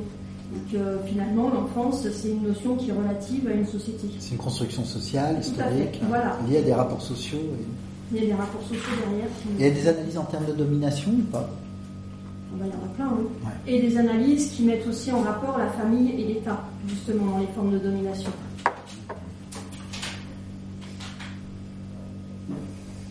Ah ouais. En tout cas, en France, il n'y a rien. Oui, bah, en, francophone, c'est pas la peine de chercher, il y a pas grand-chose. Il y a quelques travaux quand même en France, notamment sur le, en sociologie. Il y a, un auteur qui s'appelle Wilfried Ligny qui travaille sur la différenciation sociale entre enfants. Mhm. Euh, et, il montre justement comment euh, euh, théoriquement cette catégorie d'enfance est impensable parce qu'elle renferme une réalité qui est complètement diverse, notamment en termes de classe sociale, de genre, etc. Oui, oui, mais ça reste bien en deçà euh, de ce qui existe en euh, Child Food Studies. C'est-à-dire que c'est comme des embryons de Child Food Studies. Ça n'interroge pas l'enfance en tant que catégorie sociale, en tant que telle. Ça, dit qu'il y a plusieurs enfances, comme euh, d'autres sociologues ont dit qu'il y avait plusieurs jeunesses selon les milieux sociaux, par exemple, et selon le genre. Euh, mais ça ne questionne pas l'idée d'enfance en tant que telle. Ça ne questionne pas le fait que, bon, par exemple, quand tu interroges un travailleur social pour un mémoire de recherche, tu lui demandes, mais euh, euh, un enfant de 6 ans, est-ce qu'il doit forcément être dans sa famille et tout Est-ce machin? Et il te répond, bah où est-ce qu'il ira ailleurs? Dans la rue, il peut pas. Un enfant, il vit forcément dans sa famille. Et là, toi, pendant ce temps-là, tu penses aux enfants des rues en Amérique latine, dont un certain nombre sont dans la rue parce qu'ils fuient leur famille et que la violence qu'ils subissent dans la rue la trouve moins pire que leur situation dans leur famille. Euh, ce qui n'est pas non plus la panacée, mais n'empêche que ça. Mais est-ce y a aussi en France Tu as une dizaine de milliers de, mineurs euh, de rue euh, qui ne sont pas là par hasard. C'est beaucoup plus difficile parce qu'on a un État beaucoup plus présent pour ramener les mineurs chez, leurs parents. de fait. Et c'est pour ça que c'est devenu impensable qu'un mineur il aille, il vivre dans les égouts plutôt que dans sa famille, pour être très clair. Parce que c'est ça en gros les alternatives qui sont, qui sont possibles pour un mineur d'âge aujourd'hui dans le monde. En France, il y a quand même donc cet article dont j'ai parlé, qui est paru en 95 dans euh, les nouvelles questions féministes, de Christine Delphi, qui est un, article magistral sur la question de la domination adulte. À ma connaissance, le seul. ouais. Et, qui est un, article qui, euh, qui fait découler la notion d'enfance des conditions sociales organisées politiquement, le statut mineur et la restriction de liberté et la mainmise parentale et la mainmise scolaire, etc. C'est-à-dire qu'il dit clairement, l'enfance c'est un construit social, c'est un construit politique, c'est construit par des mesures politiques euh, d'encadrement, de, de, mise sous tutelle, etc. C'est du Christine Despuis, c'est argumenté de manière extrêmement carrée et rigoureuse, c'est assez impressionnant. Il y, a des, critiques à faire aussi, à mon avis, mais euh, du coup, ça pose bien des bases euh, de, questionnement et tout, hein, qui justement pourraient être des bases de chill food studies euh, complètement. en français. Sur le point de vue historique, il y a aussi le Philippe Ariès. Ouais. Oui, tout à fait. Excusez-moi, je, je veux voir la porte parce qu'il fait trop chaud. Par contre, il faut parler plus fort parce qu'il y a une espèce de en Ah, On a le choix entre deux mots. le deux mots, je connaissais en anglais, dans la classe, c'est le choléra. On parle plus fort, puis on verra si ça marche pas. Euh, c'est l'enfant, l'enfant sous l'ancien régime. Ouais. C'est un livre qui, euh, un livre, il c'était pas un historien professionnel, euh, Philippe Ariès. Aujourd'hui, ce bouquin est cité comme une référence. Il est cité comme une référence, mais il est aussi très critiqué par les historiens. Et puis, L'importateur de Mélène, royaliste. Oui, il, il vient du royalisme, c'est un maurassien. Mais ça n'empêche pas qu'il est passionnant son bouquin. et puis, et puis euh, je préfère de loin la- l'argumentaire de Christine Elfy à celui de Philippe Ariès, dans le sens où quand même euh, utiliser euh, le fait que, euh, en gros, euh, le, le sexe du futur roi était librement nommé et tripoté par des adultes pour expliquer qu'il n'y avait pas d'enfance, euh, c'est quand même un argumentaire qui questionne euh, aussi sur certains rapports de pouvoir et que ce questionnement n'est pas porté du tout dans le bouquin, au contraire. Oui, ça c'est sûr. Ça, c'est il- ça C'est un bouquin qui a été écrit dans les années 70 et qui Ouais. est bien marqué années Tout à 70. fait. Mais qui, n'empêche, enfin, ça pose aussi la question, des, en, mais en creux, des rapports de pouvoir entre adultes et enfants euh, dans une société sans enfance. Parce que ces rapports de pouvoir, ben, entre, euh, entre personnes plus âgées et moins âgées, ils existent quand même et euh, Philippe Ariès nous le, nous le montre euh, en, en, masquant. C'est une sorte de passéiste, Philippe Arias. Tu, tu, tu, tu devines qu'il préférait la situation théorique de l'ancien régime à la, la situation actuelle. Oui, C'est une critique de la modernité. euh. Mais la description de l'enfance du, du roi ne fait pas envie du tout de cette enfance, bizarrement.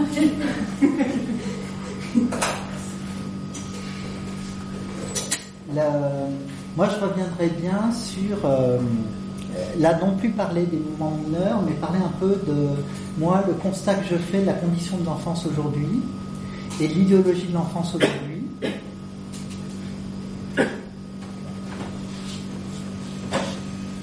Aujourd'hui, c'est ce qu'on vient de dire, le- l'enfance est tout entière déterminée par le statut mineur et par les réseaux de contrôle adultes. Euh, et c'est d'ailleurs en inflation constante, euh, la surveillance, le contrôle, la protection, etc. Euh, le statut de mineur, c'est un statut qui transfère la responsabilité du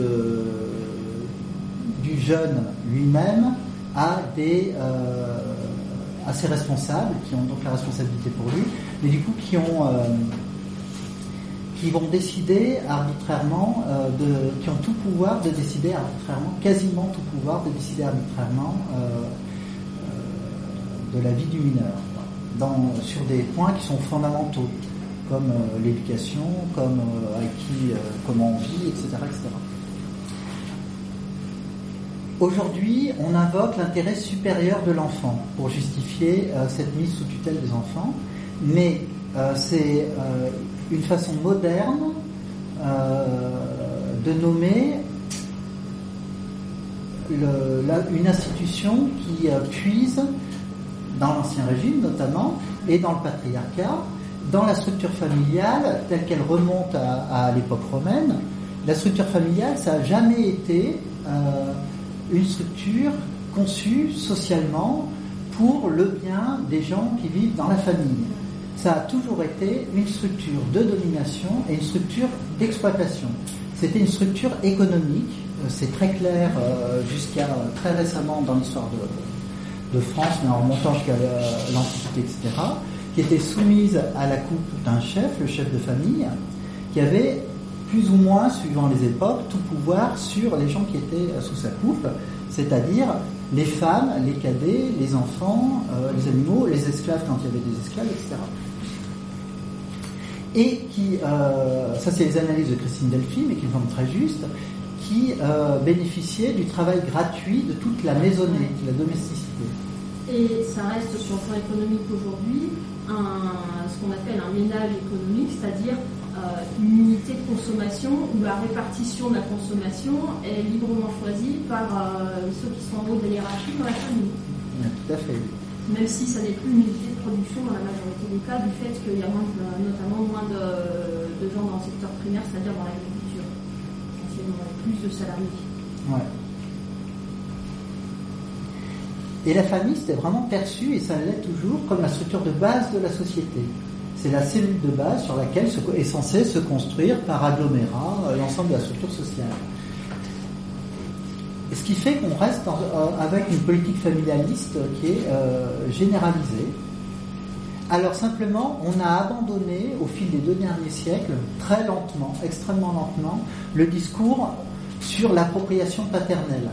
C'est un discours qui reste extrêmement présent tout le long du XIXe siècle, qui a été battu en brèche très très lentement euh, au XIXe siècle. Il faut attendre la fin du XIXe siècle, enfin le, troisième quart du XIXe siècle pour qu'il y ait les premières lois contre les sévices infligés à enfants, par exemple. Euh, et encore, c'est des lois qui sont extrêmement timides et qui vont mettre des fois presque une décennie pour être passées. Euh, on est passé, en tout cas, d'un discours où il y avait appropriation paternelle des enfants à un discours de responsabilité parentale, d'autorité parentale. Mais ça n'empêche pas que historiquement la famille actuelle, c'est l'héritière de la famille patriarcale où l'enfant appartenait au père. Maintenant, euh, je dirais que l'enfant il continue d'appartenir à ses parents. Ça se trouve nulle part dit comme ça dans les textes ou dans les articles et tout ça. il y a marqué que l'enfant doit respect et je sais plus quoi à ses pères et mères, tout dans, Hein Honneur et respect, hein, c'est dans le premier article du Code civil consacré à la famille. Mais disons qu'il n'y a plus, en tout cas, il y a le mot d'appropriation n'existe plus, le mot de propriété n'existe plus. N'empêche que c'est très clair que dans l'inconscience collective, ça reste extrêmement présent.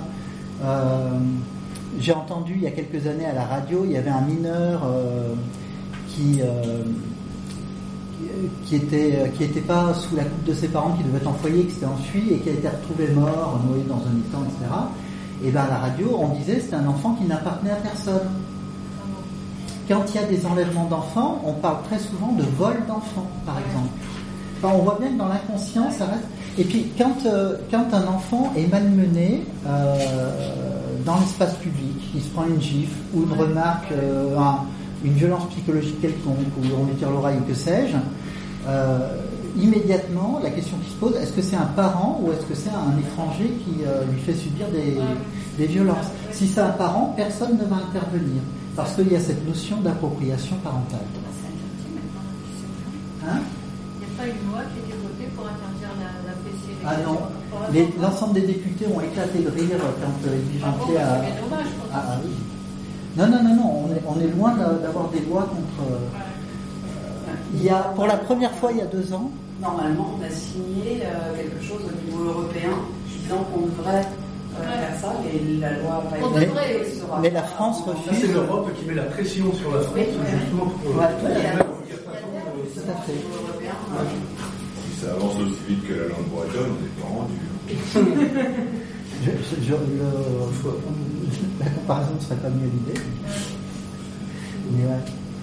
Mais, il y a cette idée d'appropriation qui reste très forte et où euh, il y a le soupçon tout de même que les jolis discours en termes de responsabilité, d'autorité parentale qui ont succédé au discours de puissance paternelle, euh, en termes de puissance paternelle, c'est-à-dire de domination paternelle, soit simplement un vernis qui recouvre une situation sociale qui évolue assez lentement, et où reste cette idée que l'enfant appartient à ses parents, à ses géniteurs, et que, et que globalement, ils ont tout pouvoir sur lui. Et dans la pratique, il y a un discours qui s'est mis en place à partir du 19e siècle, un discours de protection de l'enfance. L'enfant, l'enfant est un petit être qui est sans défense, qui est infirme, qui est incapable, qui manque de discernement, qui est irresponsable, et il faut qu'il soit euh, sous la responsabilité de gens qui, eux, sont responsables, euh, rationnels, tout ce qu'on veut, euh, qui ont pour mission de le mener à la véritable humanité, c'est-à-dire à l'état adulte. Donc tout un discours qui est très gentil, de protection de l'enfance, mais qui, dans la pratique, prive avec le statut mineur l'enfant de toutes les mesures juridiques qui lui permettraient d'échapper euh, à une situation qui ne lui conviendrait pas. Et dans la pratique, cette idéologie de la, de la protection de l'enfance, elle cohabite avec une situation qui est absolument monstrueuse, qui est globalement invisibilisée en tant que monstrueuse, mais qui est une situation que l'enfance aujourd'hui en France c'est la population humaine qui est la plus vulnérable et qui est la plus victime de violences en général. Euh, c'est la population qui est victime des violences psychologiques les plus massives. Il y a très peu de temps, il y a cinq ans, il y a eu des lois qui ont été votées contre le comment s'appelle le harcèlement moral, je je me rappelle plus le, terme exact de la loi entre conjoints. Le viol. Non, non, non, le harcèlement moral. Le harcèlement moral, les, les violences psychologiques entre conjoints mais pas entre, euh, entre parents et enfants, par exemple. Et en fait, si on regarde comment se passe. Ni entre profs et élèves ou étudiants euh, venant des profs. Bien sûr. Évidemment, euh, je parle en connaissance de cause. Tout à fait, oui. Et s'il y a une population qui est exposée à des violences psychologiques en permanence, c'est bien la population enfantine, qui se prend en permanence des ordres arbitraires, des requêtes arbitraires, des remarques désobligeantes, des remarques euh, diffamatoires, des, euh, des remarques euh, dépréciatives, etc. etc. Torture psychologique. Et, dans, le milieu scolaire, il y a des choses qui se passent. Mais oui, complètement. Il y a des moqueries entre, entre, enfants, mais qui sont reprises par les enseignants. C'est-à-dire que l'enseignant rentre dans le jeu des gens, des, des gamins qui torturent camarades. Ouais. Est-ce que c'est pas du fait catégories dominées qui vont pas rester euh, dans leur catégorie? Je veux dire, quand on est noir, on reste noir à vif, sauf Michael Jackson, mm. Mais sinon, on est toujours, quand on est une population dominée, on la garde malheureusement, enfin, sauf s'il y a des luttes qui font que ça change. Mais quand on est enfant, le truc, c'est qu'à un moment donné, on va passer en adulte. Et en tant qu'adulte, bah, finalement, on l'a vécu et puis on s'en est sorti, alors on s'en tape.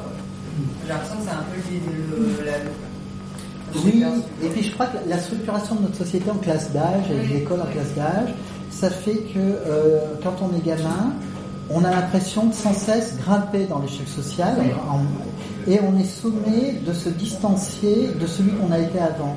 Le petit garçon, pour prendre mon cas, de 8 ans, va mépriser ce qu'était le petit garçon de 7 ans en pensant que c'était un petit, il savait pas ça, qu'il comprenait pas ça, etc je suis plus un bébé, je, suis je, suis, je deviens un grand, etc.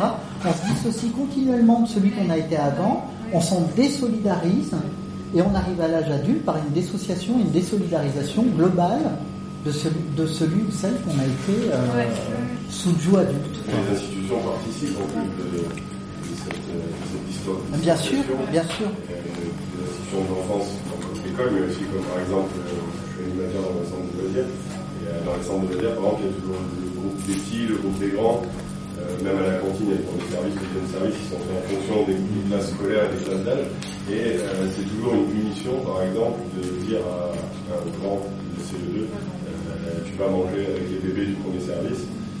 C'est vu comme une punition et du coup, c'est ça. L'institution participe au quotidien de la dépréciation. Une humiliation. Ouais, ouais.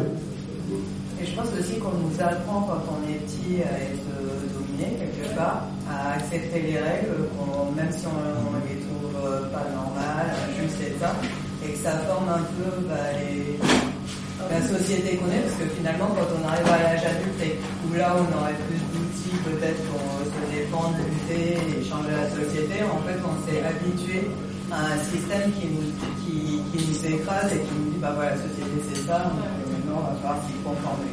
Et en plus, on est une société de compétition, quoi, où euh, il faut dominer l'autre si on veut exister.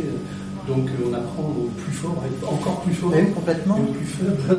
et, là, et pour reprendre sur l'état des lieux de la condition de l'enfance, là je parlais des violences psychologiques, mais euh, il y a une dizaine d'années de ça, il y a eu un, un, sondage qui a été fait sur le degré de violence envers les enfants.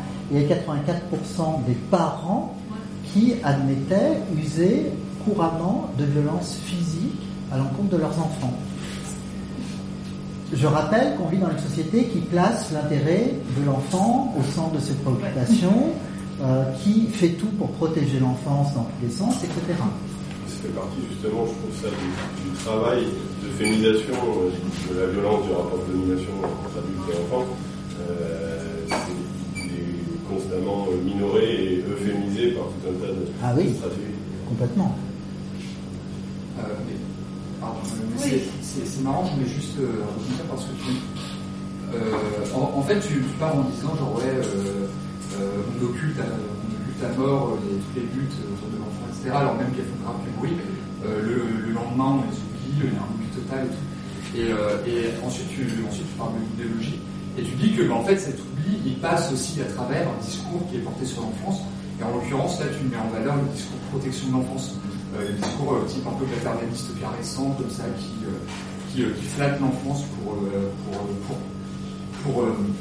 pour mieux poser ses problèmes. Et en l'occurrence, les problèmes qui émergent de ce discours idéologique-là, j'ai l'impression que c'est pas mal des problèmes domestiques, des problèmes par rapport au rapport de, de, de, parents sur l'enfant. C'est ce type de relation-là, c'est un rapport adulte-enfant dans le rapport domestique. Et je trouve que ce, enfin, je, enfin, je suis mille d'accord et je trouve ça vraiment cool comme approche. Mais je crains juste que euh, cette approche-là de, vois, du discours idéologique de l'époque sur l'enfance, comme discours protection de l'enfance, mette en valeur ce rapport domestique et mette moins en valeur ou cache un peu ce qui me semble être un autre discours idéologique. Je ne sais même pas si c'est un discours idéologique plutôt qu'une idéologie de l'enfant qui passe même sans discours, qui est celle, je sais pas, Disney, euh, euh, Disney, etc., où on flatte les valeurs de l'enfant, de l'adolescent, etc., au mieux lui imposer des produits, euh, des marchandises. Mais je voulais finir sur l'infantilisation de l'enfance. Mais là, je voulais finir sur l'état des lieux. C'est que je parlais des violences physiques, mais je voulais vraiment essayer de marteler sur cette histoire de, que c'est de la poudre aux yeux sur protection de l'enfant. Que l'enfance, aujourd'hui en France, c'est une, une catégorie qui est victime d'une violence phénoménale donc cette violence physique. Et par exemple, notre société est d'accord pour dire que les pires des violences sont les violences sexuelles. Aujourd'hui, les chiffres bas sur lesquels tout le monde s'accorde des abus sexuels et des viols au sein des familles, c'est 5% de la population de l'enfant. Ça veut dire qu'en France, on a une population de 60 millions d'habitants. Ça veut dire que le chiffre bas, c'est qu'il y a 3 millions de personnes qui ont été abusées ou violées dans l'immense majorité dans les familles. C'est le chiffre bas. Euh, il y a des chiffres qui montent jusqu'à 10%. Ça veut dire 6 millions de personnes. Ça veut dire qu'une personne sur 10 a été victime au sein de la structure qui est censée être la, structure de protection par excellence. C'est sûr que c'est des chiffres euh, sur la France Non, c'est super C'est c'est des chiffres que j'ai trouvés notamment dans Un silence de morte de Patricia Romito, et il y en a qui font référence aux chiffres de l'FPF. D'accord, oui de l'enquête nationale euh, Les chiffres de l'ENVEF, effectivement, sont des chiffres bas, et par contre, les 10%, euh, ça serait, euh, tu n'as pas, pas les 10% en intrafamilial en France. Comme, ah, peut-être. mais de toute manière, en France, on manque encore de chiffres. et par contre, le, chiffre qui, existe aussi, et qui est aussi important, c'est le, taux de, de, ces violences sexuelles intrafamiliales sur les mineurs. Euh, qui ne sont pas détectés par la protection de l'enfance euh, comme étant des enfants en danger, et ça c'est de l'ordre de 80% des cas. C'est-à-dire que 80% des cas d'enfants victimes de violences euh, sexuelles intrafamiliales ne sont jamais détectés comme, étant en danger par la protection de l'enfance. Elle n'a pas l'air d'être paramétrée pour ça. Oui, oui. Bah, elle, est à fond dans une politique familialiste déjà. Euh, ça dépend pour qui. Oui, ça dépend. Parce que pour les mères de famille monoparentales pauvres, là les enfants ils sont placés, même s'ils sont bien faits. Si on résume et si on caricature un peu, c'est ça. Là, les enfants, ils sont en danger. Quand il n'y a pas de père, quand, c'est une famille pauvre, monoparentale, euh, là, c'est des facteurs de risque, euh, de danger pour la moralité de l'enfant. On commence à regarder un petit peu de plus près et puis on, on place facilement. En fait. Oui, tout à fait. Moi, j'ai l'habitude de dire que la famille, c'est le lieu du crime parfait. Ah oui, c'est ça. C'est l'institution la plus. Et c'est la deux jours avec eux, sinon, on voit, il y a des, des, situations où on voit des gamins qui ont été maltraités pendant plusieurs années, qu'il a fait vraiment fallu qu'il aille à l'hôpital parce qu'il respirait plus ou quoi. Faut qu'on se dise, tiens, il y a quand même un problème. Sinon, c'est. Peut-être un problème. Oui, il y a peut-être un problème. il y a un bouquin qui a été écrit par un type qui s'appelle Berger, qui s'appelle Ces enfants victimes de la protection de l'enfance. Hmm. Mais vous parlez de, des violences physiques et des violences sexuelles incestueuses, mais il y a aussi des violences psychologiques. Qui oui, bien sûr. Aussi, euh, et qui sont Moi, J'avais une amie qui, bon, euh, était très bien habillée, euh, ses parents lui donnaient tout l'argent de poche qu'elle voulait. à 16 ans, à 18 ans, elle a eu une bagnole sans l'avoir demandé. Et après, donc, on, l'enviait un peu, hein, on l'enviait même beaucoup. Mais après, elle m'a dit que sa mère, chaque fois qu'elle rentrait avec une note 14 sur 20, oh ben, tu aurais pu faire mieux quand même. 15 sur 20, oh ben tu aurais pu faire mieux, l'excellence, l'excellence. Et le samedi et le dimanche, alors qu'on était en train de s'amuser, sa mère l'a gardée pour qu'elle puisse travailler et pour qu'elle soit excellente. Ben, ça, c'est de la violence. Toi, tu voulais dire quelque chose aussi, non? Euh, bah, Le fait aussi, je pense qu'on répète toute la vie euh, d'un enfant qu'il pourra faire un certain nombre de choses plus tard quand il sera grand. Ça, je pense que ça conditionne aussi vachement les, les enfants, les adolescents. Et enfin, je trouve, enfin, ouais, mais du coup, c'était juste cette remarque. Ah oui, oui, tout à fait pourras dire ça quand tu seras plus grand, tu comprendras quand tu seras plus grand, il suffit d'attendre.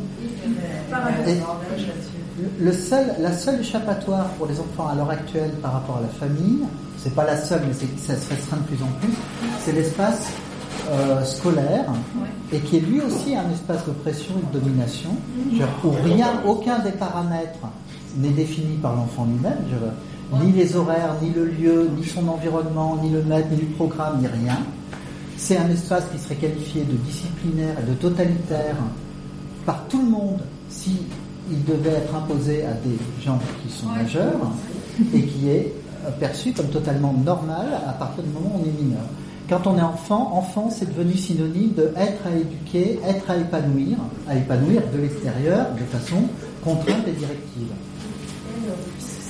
L'éducation telle qu'elle est maintenant pour tout enfant, c'est vraiment une uniformisation de mode de pensée de l'enfant. C'est-à-dire que les critères de notation, c'est des critères, par exemple, un, collégien, s'il a au-dessus de la moyenne, bon, bah, il est considéré comme un collégien, s'il est en dessous, il sera bête. Bah, non, on n'est pas tous pareils, on n'a pas tous les mêmes. Euh, je pense que ça, c'est ouais.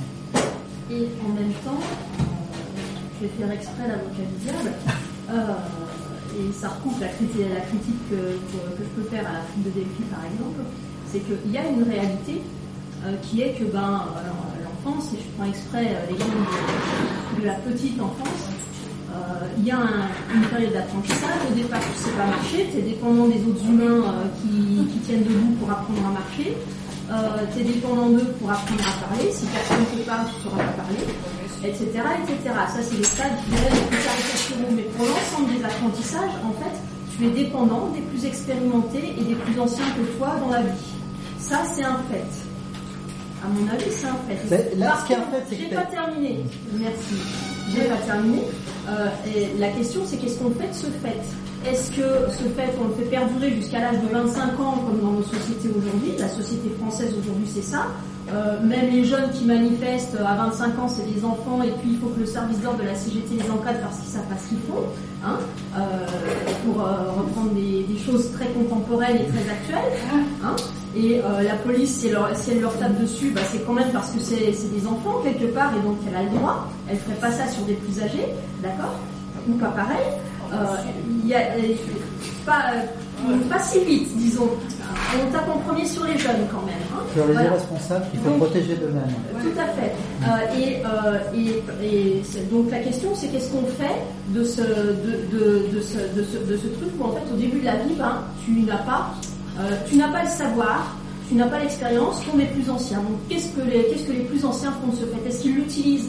Pour accentuer leur domination sur toi et prolonger ton, ton enfance au-delà de la petite enfance euh, est-ce qu'au est contraire, ils vont euh, faire en sorte que tu deviennes autonome et, leur égal rapidement? Et là, par contre, je vais presque faire l'éloge justement de ces familles euh, paysannes, patriarcales et tout, parce que au moins, pour moi, pour être d'origine paysanne, au moins, ben, ma cousine, elle savait s'occuper des vaches. Quand, quand, on était gosse, elle savait s'occuper des vaches et moi j'ai été sur le tracteur et euh, tu es, inclus dans la vie des adultes, tu as une place qui n'est pas encore celle de l'adulte expérimenté, mais n'empêche, c'est pas de l'exploitation, dans, dans ma famille c'était pas de l'exploitation, c'était on t'attribuait des tâches, petit à petit on te mettait en apprentissage. et on t'intégrait petit à petit à la société, à, la vie de la famille et à la vie du village. Alors qu'on a le mouvement inverse aujourd'hui. Ben, l'école a été une violence énorme sur, sur, sur, les, sur la société paysanne. Euh, les coups de règle dans les doigts, c'était pour les enfants paysans qui parlaient pas toi et qui voulaient aller faire les flancs au lieu d'aller à l'école. C'est ce que raconte Charles Péguy quand il parlait des enfants à 12 ans ou 10 ans qui allaient ramasser le raisin, qui, étaient dans... les enfants qui n'allaient plus à l'école. En même temps, la transmission des savoirs, parce que pour le moment, la transmission des savoirs à l'école, c'est quelque chose qui, comme on le disait tout à l'heure, qui est extrêmement dur, difficile. Quoi. C'est presque des camps de travail. Quoi. Et la transmission des savoirs, euh, c'est peut-être quelque chose à repenser entièrement. C'est pas dans le cadre de la, de la famille, parce qu'il y a des familles qui ont peut-être pas non plus la possibilité. non, sinon c'est dans un Mais je pense qu'on a tellement peur des groupements, on a tellement peur de, ce qui pourrait être un peu communautaire, qu'on préfère abandonner et à la fois à l'école qui est un, instrument un peu de torture et à la famille parce qu'une famille euh, on la tient et puis euh, avec le petit salaire au bout du mois. Il y a eu euh, des réflexions que j'ai trouvées très intéressantes sur l'abolition du statut de mineur dans les années 70. En France, il y a une féministe qui a beaucoup écrit sur la domination adulte, qui s'appelle Christiane Rochefort, dans les années 70, qui était très très connue dans les années 70. Elle a écrit des bouquins qui sont vendus en centaines de milliers d'exemplaires, qu'on retrouve encore à 50 cents, 50 centimes d'euros dans les bouquineries. C'est Printemps au parking, Encore heureux qu'on va vers l'été. Euh, euh, les petits enfants du siècle, et puis euh, surtout les enfants d'abord, qui n'est pas un roman mais qui est un essai, euh, et qui est un essai vraiment qui un essai d'analyse de la domination adulte. Et et elle, ce qu'elle disait, c'est que les enfants devraient pouvoir choisir lorsqu'ils quittent le statut de mineur. C'est pas n'a pas décidé unilatéralement que le statut mineur, on va la baisser de deux ans et tout ça. D'ailleurs, elle fait remarquer que quand euh, Giscard a baissé le statut mineur de 21 ans à 18 ans, il y en avait qui n'étaient pas très heureux, qui avaient, qui 18 ou 19 ou 20 20, ans, qui n'étaient pas très heureux de se retrouver dans une situation qu'ils n'avaient pas choisie. Mais elle dit que, quitter le statut mineur devrait être du libre choix des enfants. Et c'est un, problème qui a fait l'objet d'un livre entier euh, d'un ancien éducateur qui est très connu aux États-Unis, qui s'appelle John Holt, qui vient d'être retraduit et republié en français et qui est euh, fantastique, je trouve, et qui avait écrit en 74 un bouquin qui avait été traduit déjà en français en 76, publié en 76, qui s'appelle S'évader de l'enfance, et qui est un bouquin qui analyse le statut mineur comme une suite de privations de droits de façon très pragmatique. Hein. Juridiquement, on ne dit pas qu'on prive les enfants des droits, on dit que leurs droits sont transférés aux adultes qui ont la responsabilité. Dans la pratique, ça équivaut au fait que les enfants n'ont aucun droit et que c'est les adultes qui décident pour eux. Et qu'ils n'ont aucun recours aussi. Et euh, John Holt prend point par point les différents droits fondamentaux dont le statut de mineur prive les mineurs. C'est les droits dont j'ai parlé, c'est la liberté de circuler, c'est la liberté de choisir avec qui on vit, c'est la liberté euh, d'être indépendant financièrement d'un individu. C'est euh, la liberté euh, d'ester en justice, de pouvoir intervenir en justice. C'est la liberté de posséder, d'acquérir, de vendre des biens. la liberté de travailler, la liberté, enfin il y en a tout un, il y en a une énumération, il y en a 20 25 droits fondamentaux comme ça. Et, et lui dit, on devrait dissocier ces droits-là les uns des autres. Il y en a qui sont liés, par exemple le droit de, gagner de l'argent, il est lié au droit d'avoir euh, plein emploi de biens, pouvoir les vendre, qui lui-même est lié au droit d'agir en justice, puisque c'est défini. Et il dit, les enfants devraient pouvoir acquérir les droits, euh, des droits, lorsqu'ils le souhaitent, éventuellement en satisfaisant à certaines conditions. De la même façon que, euh, par exemple, en tant que majeur, j'ai le droit de conduire si j'ai passé le permis de conduire, c'est-à-dire que j'ai j'ai euh, réussi à des types d'examens qui montrent que je maîtrise le code, euh, la conduite automobile, etc., etc., et que je fais attention aux autres, que je ne les écrase pas pour un oui ou pour un non. De la même façon, un certain nombre de droits pourraient être liés à euh, soit des examens, soit en tout cas des entretiens pour bien s'assurer que la personne est bien consciente des responsabilités que ça signifie, des droits et devoirs, etc. Euh, mais euh, que les gens pour, devraient pouvoir acquérir euh, l'ensemble des droits lorsqu'ils le souhaitent, quitte à satisfaire donc à des conditions euh, spécifiques. Et il donne, et alors ce qui est, il est vachement bien ce bouquin, il est jubilatoire parce qu'il est extrêmement pragmatique. À chaque fois, il part de la situation aujourd'hui, bon, aux États-Unis il y a, il y a 40 ans, mais c'est pas très différent, la situation concrète, et il montre que c'est pas du tout irréaliste, qu'au contraire, ça serait une bonne chose et pour les enfants et pour la société en général. Et il donne des exemples qui sont, qui sont super drôles. Par exemple, pour le droit de vote, John Holt, il note bien, comme les mineurs allemands, etc., que la société, la démocratie représentative, c'est pas le top, que c'est pas parce qu'on va avoir le droit de vote qu'on va changer le monde, ni être maître de sa vie. Mais euh, tous, ils notent que le fait de ne pas l'avoir, ça crée une situation de discrimination, et ça nous qualifie comme citoyens de seconde zone, voire comme non-citoyens. Et John Holt, il argumente, il dit, mais en fait, le droit de vote, euh, quelle raison on a de penser que des mineurs, quel que soit leur âge, voteraient de façon plus inintelligente que des adultes? Et comment, de quel droit va-t-on s'arroger le, droit, le pouvoir de euh, juger qui peut voter et qui ne peut pas voter? Et il prend l'exemple de son environnement euh, aux États-Unis en 76 et dit les gens ont le droit de vote, même s'ils croient que la Terre est plate, même s'ils croient qu'elle a été créée en six jours, même s'ils croient que le Vietnam c'est un pays qu'on est en droit de napalmer c'est quand même la majorité. Hein.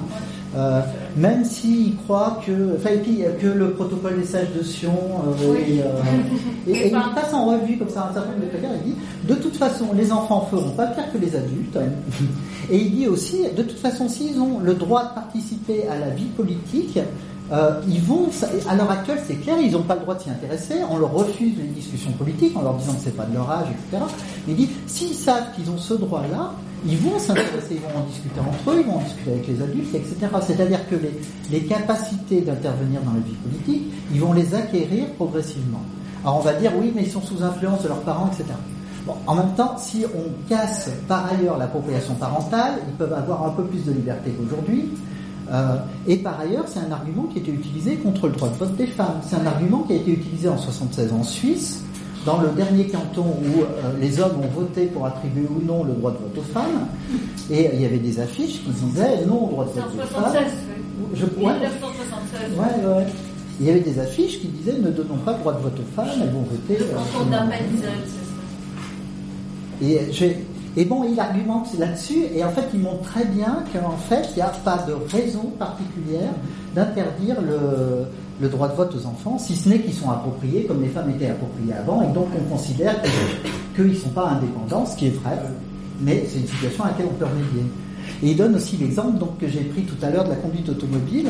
Christiane Rochefort allait plus loin parce qu'elle elle parlait de conduire un avion ou un hélicoptère, mais en disant la discrimination fondée sur l'âge n'est pas du tout relevante. Si un enfant de 6 ans ou de 8 ans ou de 10 ans réussit son permis de conduire, le code, etc., de quel droit va-t-on lui interdire de conduire euh, s'il réussit au même titre qu'un adulte? Et puis de rappeler qu'en plus les enfants et les adolescents ont des capacités euh, cognitives et physiques qui sont supérieures aux adultes. Des, des, rapidités de réaction, une acuité visuelle, sonore, etc. globalement, on devrait plutôt sucrer le permis de conduire des adultes et l'accorder aux enfants que l'inverse. C'est moi qui en rajoute un peu dans l'argumentaire. Je pense qu'il y a en termes de rapidité d'apprentissage, effectivement, ils apprennent plus vite et pas forcément non plus de la même manière. Tu mets un gamin sur le ski, il apprendra toujours plus que toi. Non, mais oui. Après, euh, il n'est pas responsable de la manière dont il apprend. Mais en tout cas, c'est des exemples qui sont intéressants parce qu'ils montrent l'arbitraire de ces, euh, de ces limitations liées à l'âge de cette histoire de minorité. Et il montre qu'en fait, il s'agit de mesures qui sont prises par volonté politique de créer une population dominée, non citoyenne, non en pleine capacité de ses droits humains, euh, et non pas pour des raisons objectives, rationnelles, etc. Et il passe en revue l'ensemble des droits avec les mêmes types, enfin des argumentaires qui à chaque fois sont adaptés, mais qui sont extrêmement convaincants. Ce qui est pervers, je trouve, euh, ça va un peu euh, ce qui est pervers dans les institutions de l'enfance, donc l'école, le centre de des là c'est qu'il y a tout un discours qui ressemble en plus euh, souvent au discours des travailleurs sociaux, notamment avec les handicapés mentaux, des choses comme ça.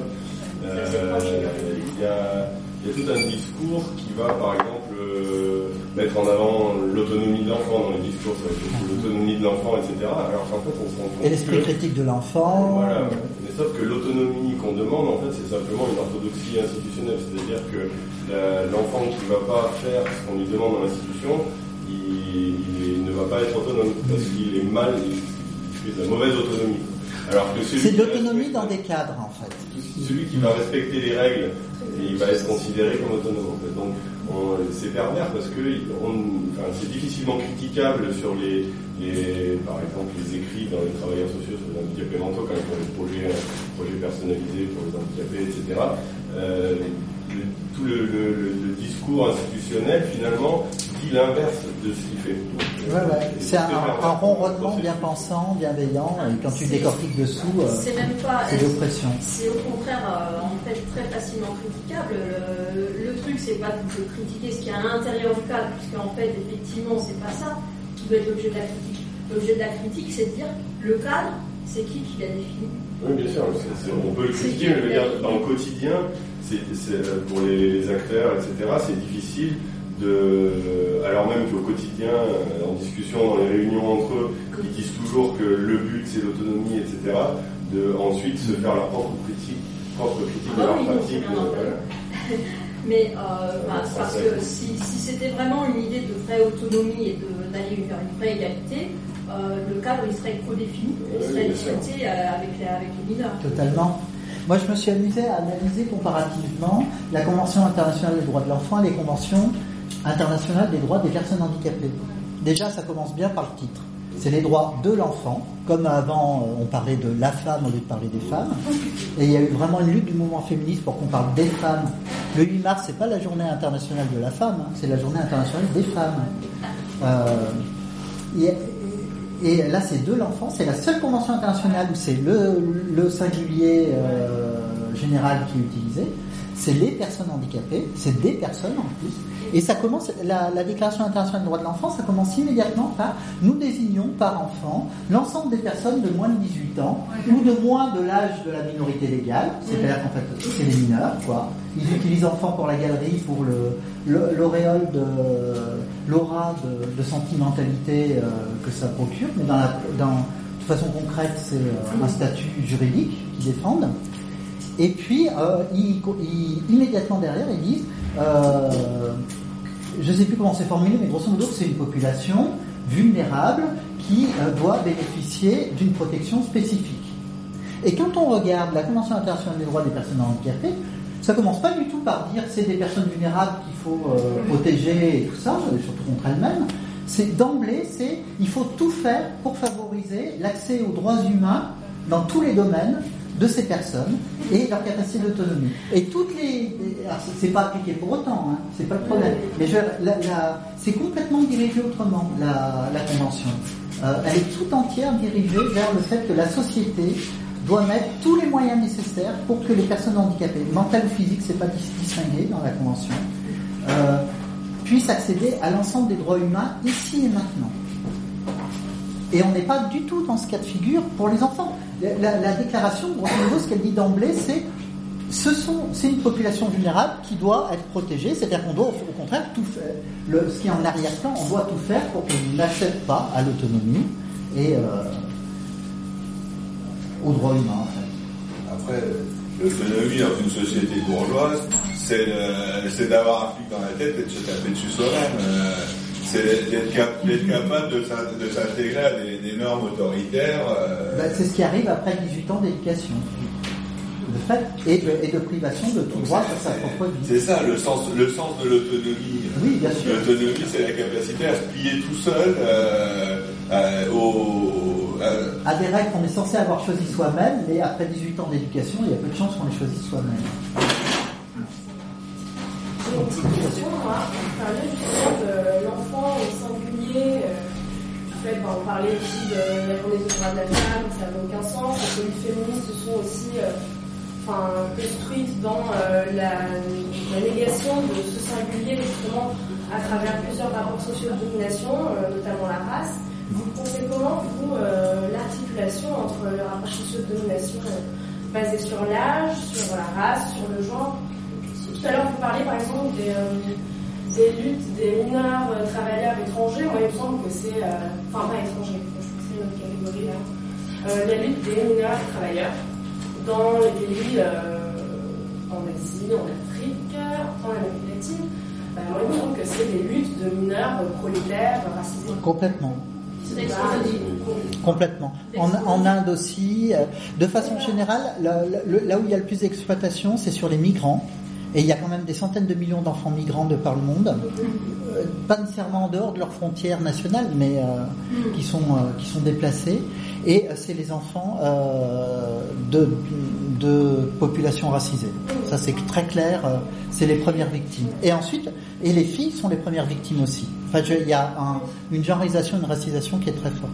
Je parle moins du côté racisation parce que j'avais moins de billes là-dessus, alors que c'est beaucoup plus accessible le côté genreisation euh, qui est vraiment très clair, quoi. Pour moi.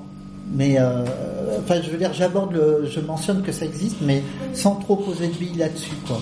Une articulation avec la, domination en termes de classe sociale. Euh, ah ben. Comment elle s'articule? Parce que c'est vrai que par exemple, si on considère que l'enfance est une catégorie sociale dominée dans son ensemble, euh, à l'intérieur de cette catégorie, il y a des enfants euh, issus des familles de classe populaire, des enfants issus de familles de classe supérieure. Et, et finalement, ça pourrait être, enfin, est-ce que ça pourrait être intéressant de faire un peu d'intersectionnalité, mais en bah, classe sociale et âge, et montrer par exemple comment il y a une certaine manière d'être dominé qui va amener à devenir dominant. C'est-à-dire qu'il y a des enfants qui vont être amenés à être des futurs adultes. Bah, c'est clair, c'est clair pour les garçons, par exemple, par rapport aux filles. ça, c'est hyper clair. Qu'il y a une éducation à la dominance tout en étant dominé chez les garçons et que c'est pas le cas chez les filles.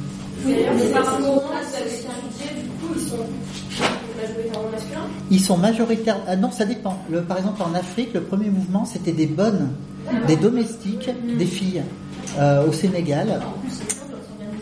Ah ouais, ouais, ouais. C'est, bon, c'est parce qu'en fait, il y avait une, une ONG qui, qui, existe toujours, qui s'appelle Anta Dakar, qui avait créé un, un centre d'accueil pour elles où elles pouvaient se rencontrer.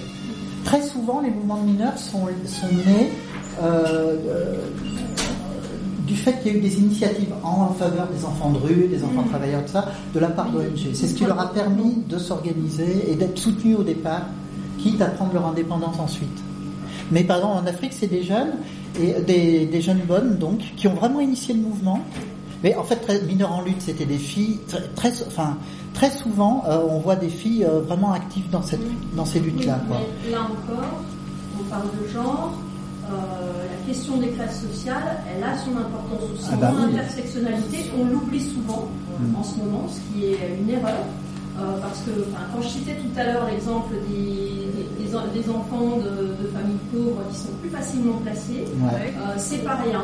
Euh, inversement, quand tu es victime de violences intrafamiliales, euh, y compris très graves, et que bah, ton père, il est cadre, il voit pas, il est bien intégré socialement, il présente bien, quoi, tu n'as aucune chance d'être détecté comme en danger par la protection de l'enfance par les assistantes sociales. Moi, j'ai fait l'assistante sociale du lycée, l'assistante sociale du quartier suite à un signalement des voisins, l'assistante sociale de euh, toutes les assistantes sociales qu'il y avait dans les environs, euh, et euh, toutes elles m'ont posé la même question en début d'entretien.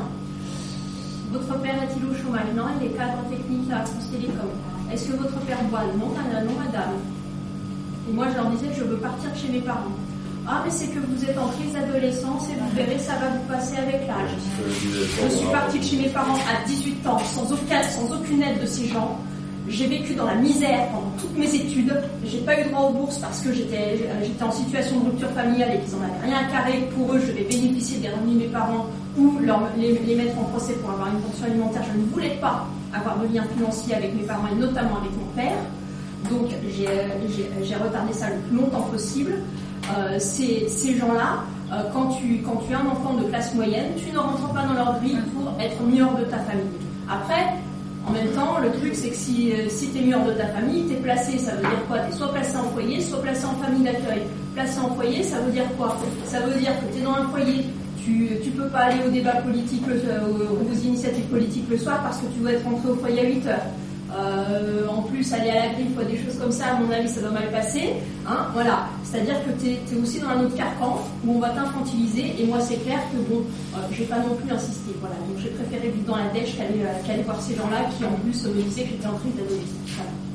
Hmm. Donc, et ça recoupe la question des classes sociales. Donc, en fait, ça a des conséquences, mais du coup, c'est pas univoque. C'est-à-dire que tu as une stigmatisation des, des enfants et des adultes de classe populaire en tant que classe populaire par ces institutions c'est un enfant de classe populaire et, plus encore de, famille monoparentale avec juste une mère, on a tendance à plus te placer et à te prendre, nous, dans notre carcan, euh, et à te faire un parcours qui, du coup, va être un parcours où tu as plus de chances d'être malin après parce qu'en fait, euh, tu auras moins de soutien.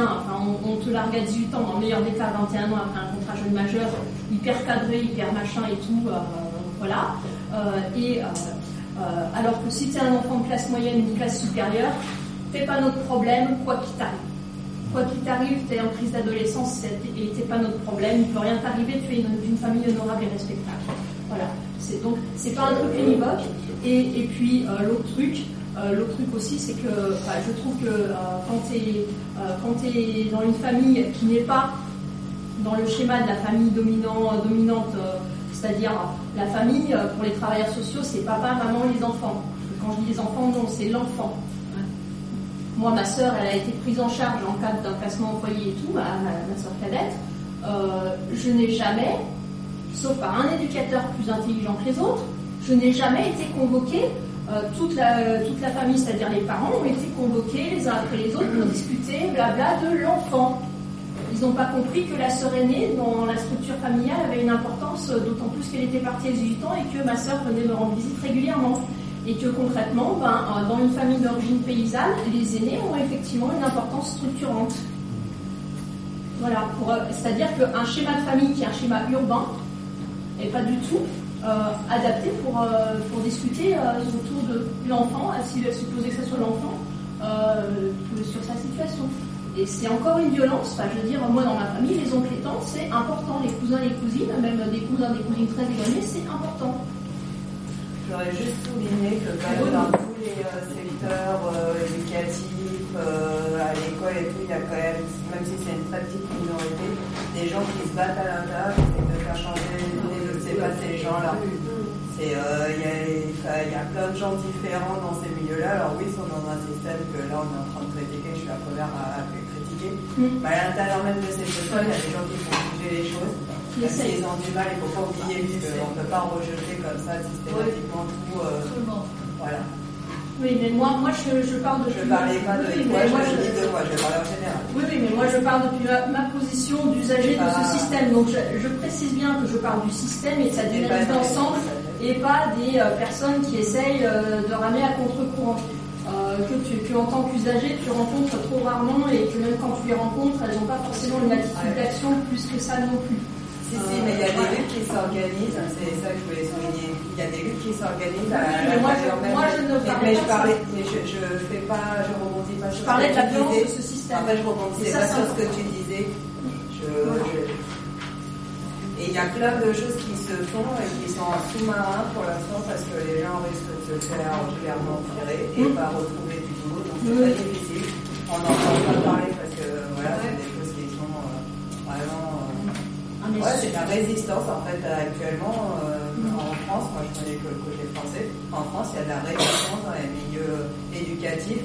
Aussi, on a parlé par rapport au handicap tout à l'heure parce que c'est un peu la même problématique sur certains aspects. Mais il y a aussi des gens qui résistent, qui refusent de mettre des choses en place qu'on leur impose par la loi et qui se mettent en danger eux dans leur vie. Et euh, voilà, il faut pas oublier que ça, ça existe aussi, même si on Il y a de la désobéissance civile. Donc, voilà ça reste euh, juste pas visible et, euh, c'est trop lent parce qu'il y a des enfants actuellement qui vivent qui vont vivre et euh, les enfants qui naissent et qui vont vivre aujourd'hui ce que nous on a vécu. Moi, il y a un questionnement qui m'intéresse, c'est la, responsabilité de l'enfant, des enfants en eux-mêmes. Et par exemple, je compare à, à une étude très intéressante quand tu as parlé en, dans l'Amérique du Sud, et moi, il y a quelque chose qui me, qui me touche, c'est que je me dis, euh, déjà, je, enfin, je connais aussi le, rapport animal et, de l'animal qu'il a à élever ses petits. Et euh, il y a un certain moment, euh, les premiers jours, les premiers mois de la vie qui sont essentiels, et ma mère va s'occuper de ses petits, mais où très vite, elle va s'en séparer aussi.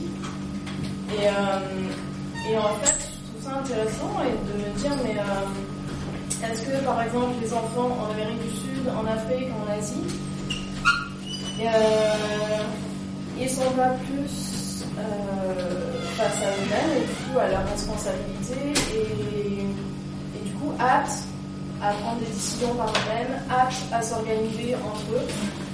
Et, J'ai pas eu le temps d'aborder ça, mais et moi, ça me paraît vachement important, en fait. Je me dis, mais est-ce qu'on aussi, du coup, on est dépendant de nos systèmes, euh, qu'est-ce qu'on nous a appris ici euh, en France, en Occident, euh, une famille. Et, euh, et puis je pense que les modèles aussi familiales en Asie, en Afrique et en Amérique du Sud sont très différents des nôtres. Et qu'il y a beaucoup plus de possibilités justement pour qu'il y ait aussi, je ne dis pas que c'est toujours le cas, mais aussi d'autres façons pour les enfants de s'auto-éduquer et, d'apprendre. Et, Il y a des sociologues qui parlent dans nos sociétés d'éducation à la compétence. Que euh, les enfants sont pris dans un maillage euh, juridique euh, et social avec le statut mineur, avec l'enfermement scolaire et avec les, activités périscolaires et autres, ou éducatives et autres, qui est de plus en plus totalisant et euh, qui leur laisse de moins en moins de marge de manœuvre. Et à côté de ça, il se développe ces dernières décennies vraiment un sentiment de protection euh, qui enfle démesurément, qui est exacerbé, qui fait qu'on leur laisse plus bouger une ni patte. Euh, il y a eu des études qui ont été faites là sur le- les déplacements en ville des enfants dans les années 70 à Londres, où euh, la 95% des enfants, je ne sais plus quelle tranche d'âge, pouvaient se déplacer à un ou deux kilomètres de chez eux. Maintenant, à Londres, c'est réduit à 5%. Euh, alors que les dangers ont diminué. Il y a moins de meurtres ou d'agressions d'enfants, ou de viols d'enfants, il y a moins de meurtres automobiles, mais euh, le sentiment d'insécurité subjectif des parents envers leurs enfants a cru d'une façon complètement délirante. On a vu un truc, il y a eu des cartes géographiques qui ont été faites aussi pour la France, qui donnent les mêmes types de, de trucs. C'est-à-dire que l'enfant est devenu un bien précieux. C'est devenu un bien précieux, et puis euh, se, se répand l'idée qu'il est, d'année en année, il est de plus en plus incapable, de plus en plus irresponsable, de plus en plus infirme, de plus en plus euh, incapable de, discernement, etc. C'est bizarre parce que du coup, dans les années 70, moi je pense à, à- à- au couple homosexuel, mais pas que, en tout cas, en tout un modèle de, on va dire, de gens qui ont réfléchi autrement euh, le couple, la vie à deux, ou même d'avoir des enfants et d'être euh, en coparentalité. Et, euh, et moi, je trouve que c'est modèle très intéressant parce que justement, on sort du deux et on sort de, l'exclusivité, on sort de euh, l'appartenance, de la propriété et où on remet quelque part au collectif, en tout cas à plusieurs personnes, qui ne sont pas forcément considérées non plus comme des parents, mais euh, donc pas comme des éducateurs, mais des gens qui sont là pour accompagner l'enfant. Et où finalement l'enfant il a beaucoup de liberté et de choisir par lui-même aussi vers qui il a envie d'aller pour apprendre euh, certaines totalement, choses.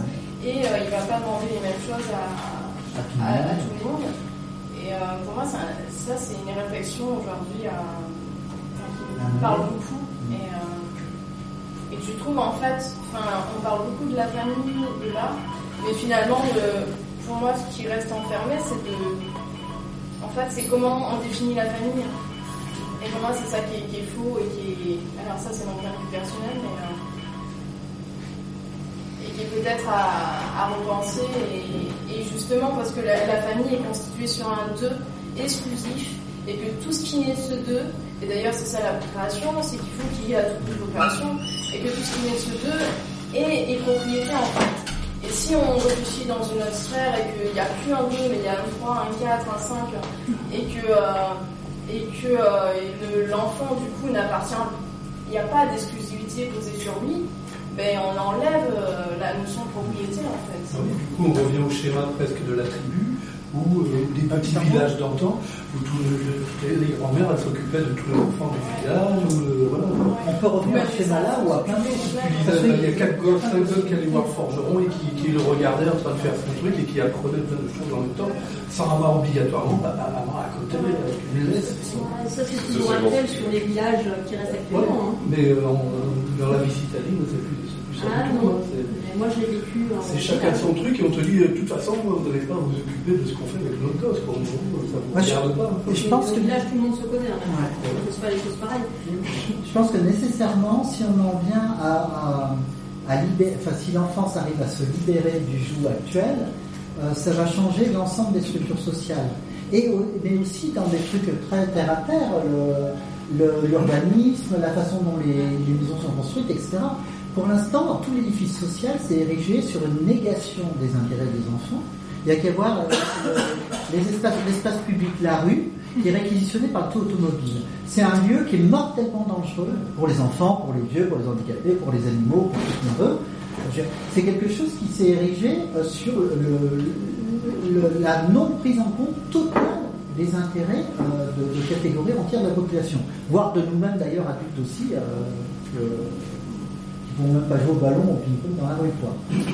Euh, et c'est la même chose avec les petites cellules familiales, enfin les petites cases euh, où on se regroupe par, euh, par, par cellules familiales hyper normées et normatives entre quatre murs, isolées les unes des autres, etc. C'est quelque chose qui a un non-sens de façon générale pour le bien-être de tous et tout particulièrement des enfants. Et si les enfants un jour ont réellement le pouvoir de décider de leur vie, je pense ils constituent une force importante de bouleversement de- d'énormément de choses dans la société. Là, je trouve justement, par exemple, sur ce débat d'une sociabilité euh, plus large, par exemple, pour l'enfant, parce que c'est vrai un, un enfant sorti de l'école ou de sa maison, il ne côtoie pas énormément, euh, soit les autres enfants à l'école, il ne côtoie pas d'autres adultes, par exemple.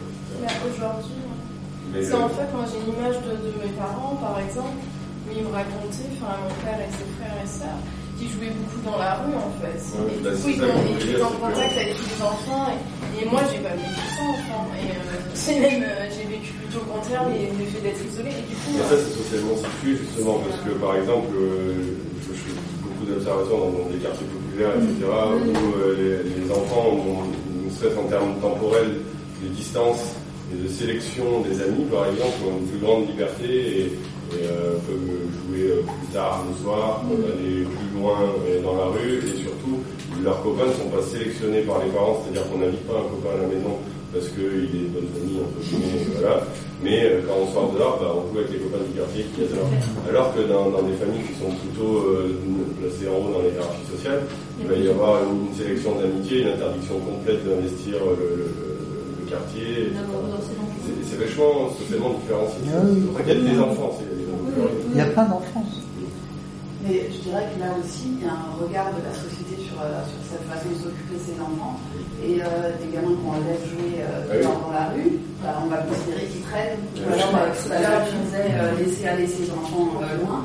Moi, je me prends super souvent des remarques comme quoi je suis inconsciente parce que je laisse C'est ça. mes enfants euh, faire des trucs euh, sous, sans ma surveillance. À la rigueur, les gendarmes vont se ramener, quoi. Tu laisses tes enfants dans la rue tranquille, les gendarmes vont être appelés à la rescousse, quoi. Ouais, ouais.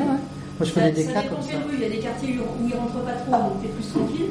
Mais, mais c'est vrai que ça t'impose une forme de famille d'une part, et qui est la famille euh, euh, avec deux parents et puis un ou des enfants, et d'autre part la famille close sur elle-même et sur son petit intérieur, euh, son cocon là, euh, et où en fait dehors c'est dangereux, il faut pas sortir et surtout pas les enfants quoi. Et on ne sait pas, personne n'est jamais mort, euh, aucun mineur de mon quartier n'est jamais mort en sortant dehors. Euh, sauf euh, si t'es le bouc émissaire du- des autres enfants du quartier, ce qui arrive aussi. Mais euh, même dans ce cas-là, je suis encore là pour en parler, donc je je suis pas morte.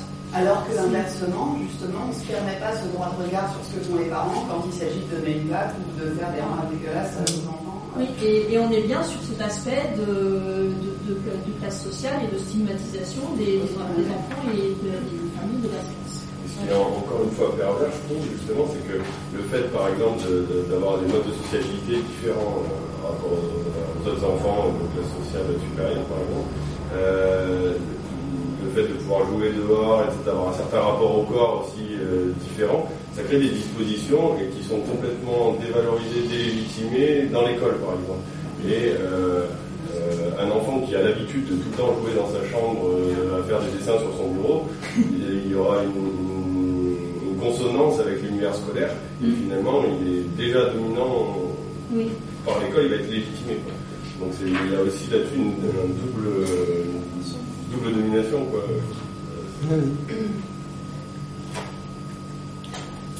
Je pensais euh, juste au, au lien euh, euh, sur la situation euh, des femmes, des enfants, où je pense qu'il y a un regard de pseudo-sacralisation là un peu, qui est à double tranchant, qui est très hypocrite et qui enferme dans une position, en fait, euh, comme euh, la, la pseudo-autonomie qui est complètement fausse. quoi. Et donc euh, un regard sur le bel enfant, mignon, gentil, qui est en fait complètement fermant. Et ça, je pense que ça n'a rien à voir avec le regard qui est porté sur les personnes handicapées, par exemple. Qui, qui, qui n'évoque aucun intérêt pour les gens de la vie, de la société.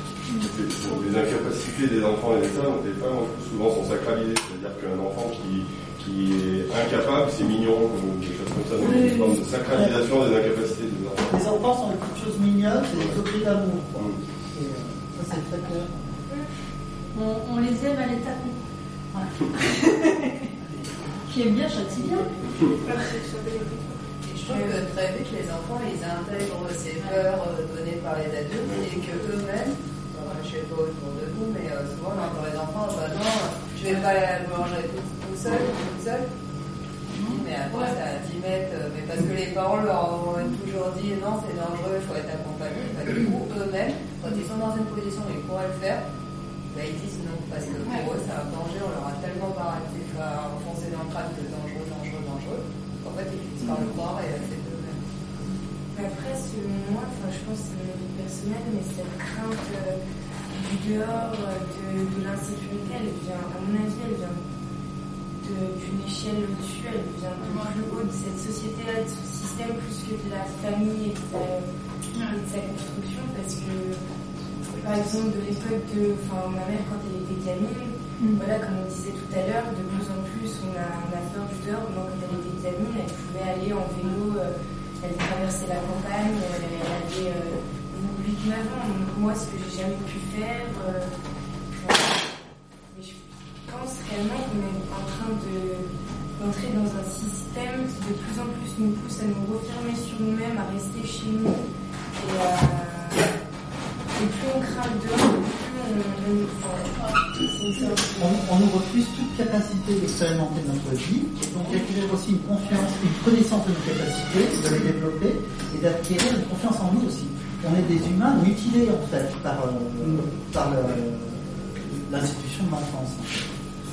Moi je pense vraiment que c'est, un sujet politique qui devrait être aussi important que la domination masculine, que le capitalisme, que la domination raciale, etc. Et ça structure complètement notre société, la structuration agiste et la domination adulte. Et c'est, un sujet qui n'est jamais traité politiquement. Et y compris les milieux féministes ou ne traitent pas de la question. Elle est absente. Il y a une sorte de, de Elle est devenue d'omerta. Genre, on est tous devenus adultes sur- quelque part sur un contrat d'omerta. euh, Elle est devenue absente. Elle ne l'a pas toujours elle n'a pas bien sûr. Oui, oui, tout à fait. Elle est devenue absente. Dans les, dans les sciences aussi, le- cette remise en cause de, de rapport euh, adulte-enfant comme un rapport de domination, que ce soit en psychologie ou en, en la sociologie de l'enfance en France, euh, comment dire, prend euh, l'enfance comme une catégorie à part, il parle de société enfantine, de culture enfantine, et il renferme les enfants. euh, Sans, questionner la constitution de la catégorie d'enfance. Voilà. Et théoriquement, la psychologie, c'est pareil, avec la théorie du développement, etc. Enfin, dans la science aussi, euh, il y a des constructions qu'on ne peut pas faire. Là, il y a un petit bouquin, malheureusement, il n'y en a que deux exemplaires, je crois qu'il est en retour stock, des éditions Partie. Ça s'appelle Pour l'abolition de l'enfance, et c'est un chapitre d'un bouquin écrit en 70 par une féministe américaine, qui est euh, donc un discours féministe et qui euh, elle parlait aussi de la construction raciale, etc. Il y avait un chapitre consacré à la question de l'enfance et qui est vachement intéressant parce qu'on a un petit bouquin qui se lit en une heure. Elle fait un, un bon panorama de ce que c'est que la domination de l'enfance. euh. Malheureusement, il en reste plus beaucoup. Mais il est disponible sur Internet. Ouais, il est librement téléchargeable sur Internet. D'ailleurs, le bouquin, là, il est à 18 euros, ce qui est un peu cher. Et euh, moi, si vous me laissez vos adresses mail, je peux vous envoyer PDF si ça t'intéresse. Il y a plein d'infos dans le bouquin qu'on n'a pas du tout abordé, la constitution, comment l'agisme s'est euh, structuré euh, au cours de l'histoire, la structuration de la société par classe d'âge, et plein de trucs comme ça. on a abordé le centième des, sujets traités. Et il y a une revue aussi, quand on est en rupture aussi, ça s'appelle L'abordage en un seul mot, tout attaché. Et c'est euh, une revue euh, sur l'agisme qui est. Euh, il y a eu deux numéros pour l'instant parce que c'est super long à faire. en fait, c'est des contributions. Donc, il faut trouver les gens qui veulent bien contribuer. Et le premier, c'était pratiquement. Enfin, 80% c'était des enfants qui avaient fait ou un dessin. Alors, c'est, forcément, c'est un peu anti-agisme. Du coup, ils font ce qu'ils veulent. Donc, le mode d'expression est libre. Il y a des textes, des des dessins aussi euh, de personnes, euh, enfin, de vieux. Enfin, je sais, ça choque, mais comme on dit jeune, moi je dis vieux. Euh, voilà, et c'est, enfin, je conseille vraiment ce truc, et pas très cher en plus, en fait. Du coup, vous l'avez là, vous avoir en... On va en recommander, bah, je pense, semaine prochaine. Elle se trouve sur Internet, la revue. L'abordage ouais. Il faut regarder l'abordage en un seul mot. Et d'ailleurs, si vous connaissez des personnes mineures qui voudraient contribuer à ça machin, ça vous invite de mettre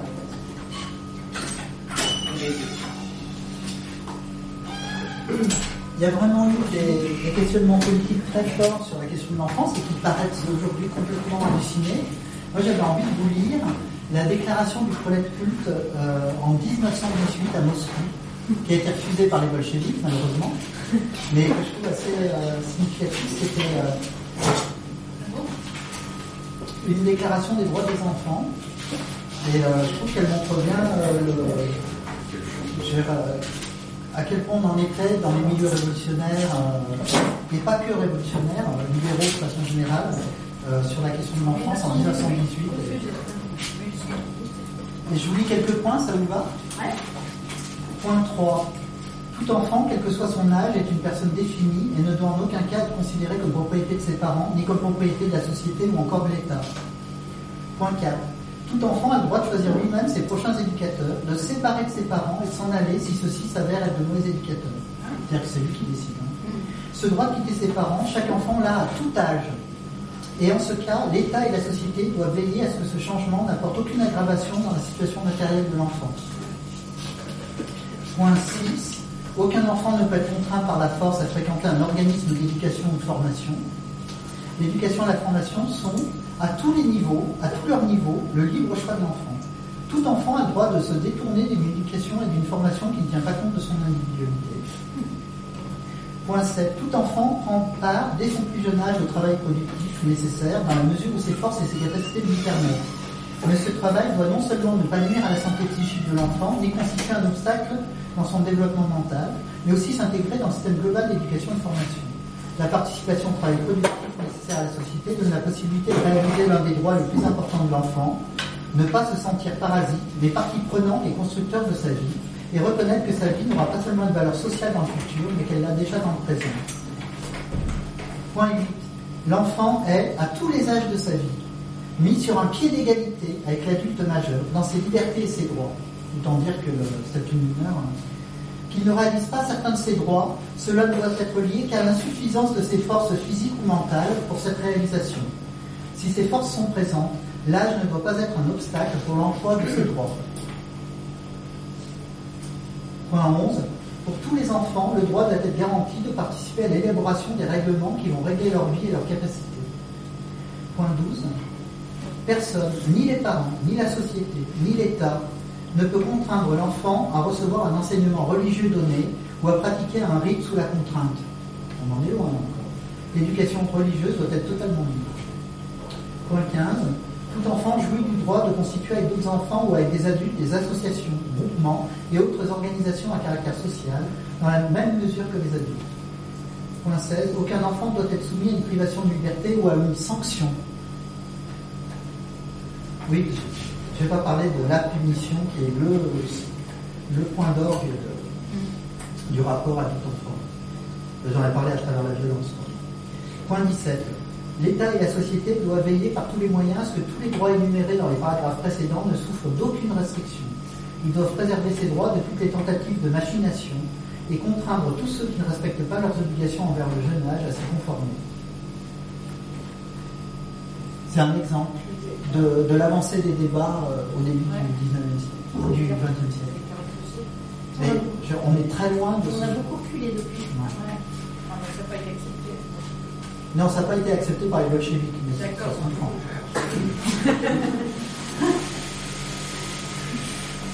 J'ai rien. T'as juste un t-shirt KGB. Oui, bah alors là, hein, c'est une Dans la situation actuelle, les, mineurs qui s'insurgent contre leurs conditions ne rencontrent aucune solidarité. Ou alors c'est extrêmement euh, euh, ponctuel et, en fait il y a des cas de solidarité mais euh, qu'il faudrait au contraire multiplier ou des cas de désolidarisation avec leur vie. Là, il y a quelques années, par exemple, il y avait deux mineurs, deux filles mineures qui avaient trouvé refuge à la ZAD de Notre-Dame-des-Landes. Ah et la ZAD a refusé de les remettre à la police. Et ça avait fait grand bruit. Et c'était une excellente chose. Il y a eu des débats, euh, par exemple sur Internet, autour du statut mineur. Il y a eu, euh, euh, même à cette occasion, il y a une ancienne de mineurs en lutte, le groupe de, lutte dont j'ai parlé dans les années 70, qui, qui avait écrit un post sur Internet en disant que c'est une ancienne mouvement lutte. Enfin, ça, ça réapparaissait, c'est un mouvement qui n'existe nulle part, on en, personne n'en parle, et ben à cette occasion, ça pouvait ressurgir, etc. Là, récemment, aussi dans la Drôme, il y avait un mineur euh, qui euh, voulait cesser d'aller à l'école et sa mère, qui, s'était séparée du père qui était violent, euh, avait dit OK. Et le père, d'une part, qui avait, qui avait aussi l'autorité parentale conjointe, voulait dessaisir la mère de l'autorité parentale et rescolariser le jeune contre son gré. Il avait 13 ans, je crois. Et l'éducation nationale, par ailleurs, voulait du coup profiter cette du fait qu'il n'y avait pas l'accord du père pour rescolariser et tout ça. Et il y avait eu un appel public à solidarisation avec son cas, euh, qui avait circulé dans différents milieux euh, pour se rendre au tribunal et qui était un appel euh, qui, qui revendiquait le libre choix pour les mineurs de leur vie de façon générale. En plus, ce mineur-là, c'était intéressant, il avait réussi à avoir toute sa classe solidaire de son cas. Et la classe était mise, euh, c'était au collège de Die, euh, s'était mise en, grève pour un jour, en menaçant euh, de, une, grève, une grève illimitée, et était soutenue par plein d'autres classes en fait. Et l'éducation nationale a fait machine arrière et a cessé de, revendiquer la rescolarisation de force du jeune, parce qu'il craignait que le mouvement s'étende en fait et bon, des, cas comme ça, il y en a, on n'en entend jamais parler, bien sûr, parce que les adultes ne sont pas solidaires, ne se, ne, eux qui ont les moyens d'expression, de, etc., ne, soutiennent pas ces luttes-là. Pense que c'est extrêmement important à chaque fois qu'il y a des événements comme ça, de se solidariser publiquement, de propager l'information. Ah, si les adultes sont solidaires, mais entre eux. Oui, ils sont solidaires entre eux. Oui, voilà, il y a un ordre adulte qui est défendu par les adultes, de façon générale.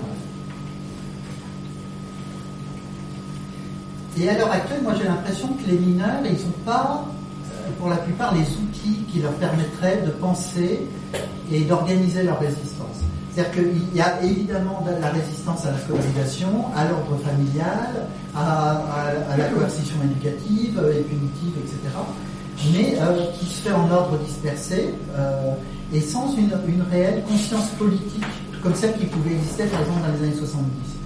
Et euh, se solidariser à chaque fois que c'est possible, c'est aussi permettre à une parole critique, politique d'émerger, euh, à permettre à une, euh, une dissidence, à, une, oui, une, une, parole dissidente d'émerger, de prendre corps en fait. Je pense que c'est vraiment extrêmement important. là, enfin, j'ai l'impression qu'au final, euh, si les droits des, euh, des enfants, euh, la jeunesse restreints comme ça, c'est parce qu'en fait, c'est une force dont le pouvoir a peur. simplement, ça démontre juste qu'on est dans un système qui est de plus en plus euh, restrictif pour les enfants, mais dans le sens où ils craignent justement qu'elles n'ont pas envie qu'il y ait une, une, force de pensée, une réflexion qui se que justement, on voit avec tout un tas de moyens de mettre en place le, le, système qui est tout faire pour que les, les enfants ne pensent pas, qu'ils soient euh, vraiment dépendants de leur famille de l'école et qu'ils n'aient pas, euh, pas conscience des choix et des possibilités qu'ils devraient avoir. Mais, euh... Et puis c'est un système de, de, de, production de citoyens et de producteurs et consommateurs. Dès le plus jeune âge, vu qu'on ce qui existait déjà avant, genre, enfin, il avait appliqué pour les classes, euh, pour la classe adulte. Là, de plus en plus, ça.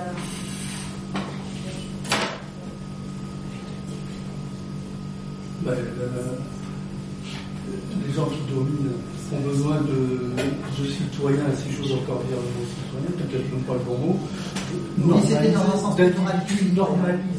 donc on normalise on normalise les gens, on normalise tout pendant la, jeunesse, parce que pour faire prendre des mauvaises habitudes, c'est encore le meilleur moment, donc on fait prendre, voilà, l'habitude d'être, sage, d'être utile, euh, voilà, de se savoir sa, rester à sa place, et puis du coup on devient des bons, euh, des, bons bœufs euh, on a vécu 18 ans de notre vie sans aucun pouvoir souverain sur notre vie.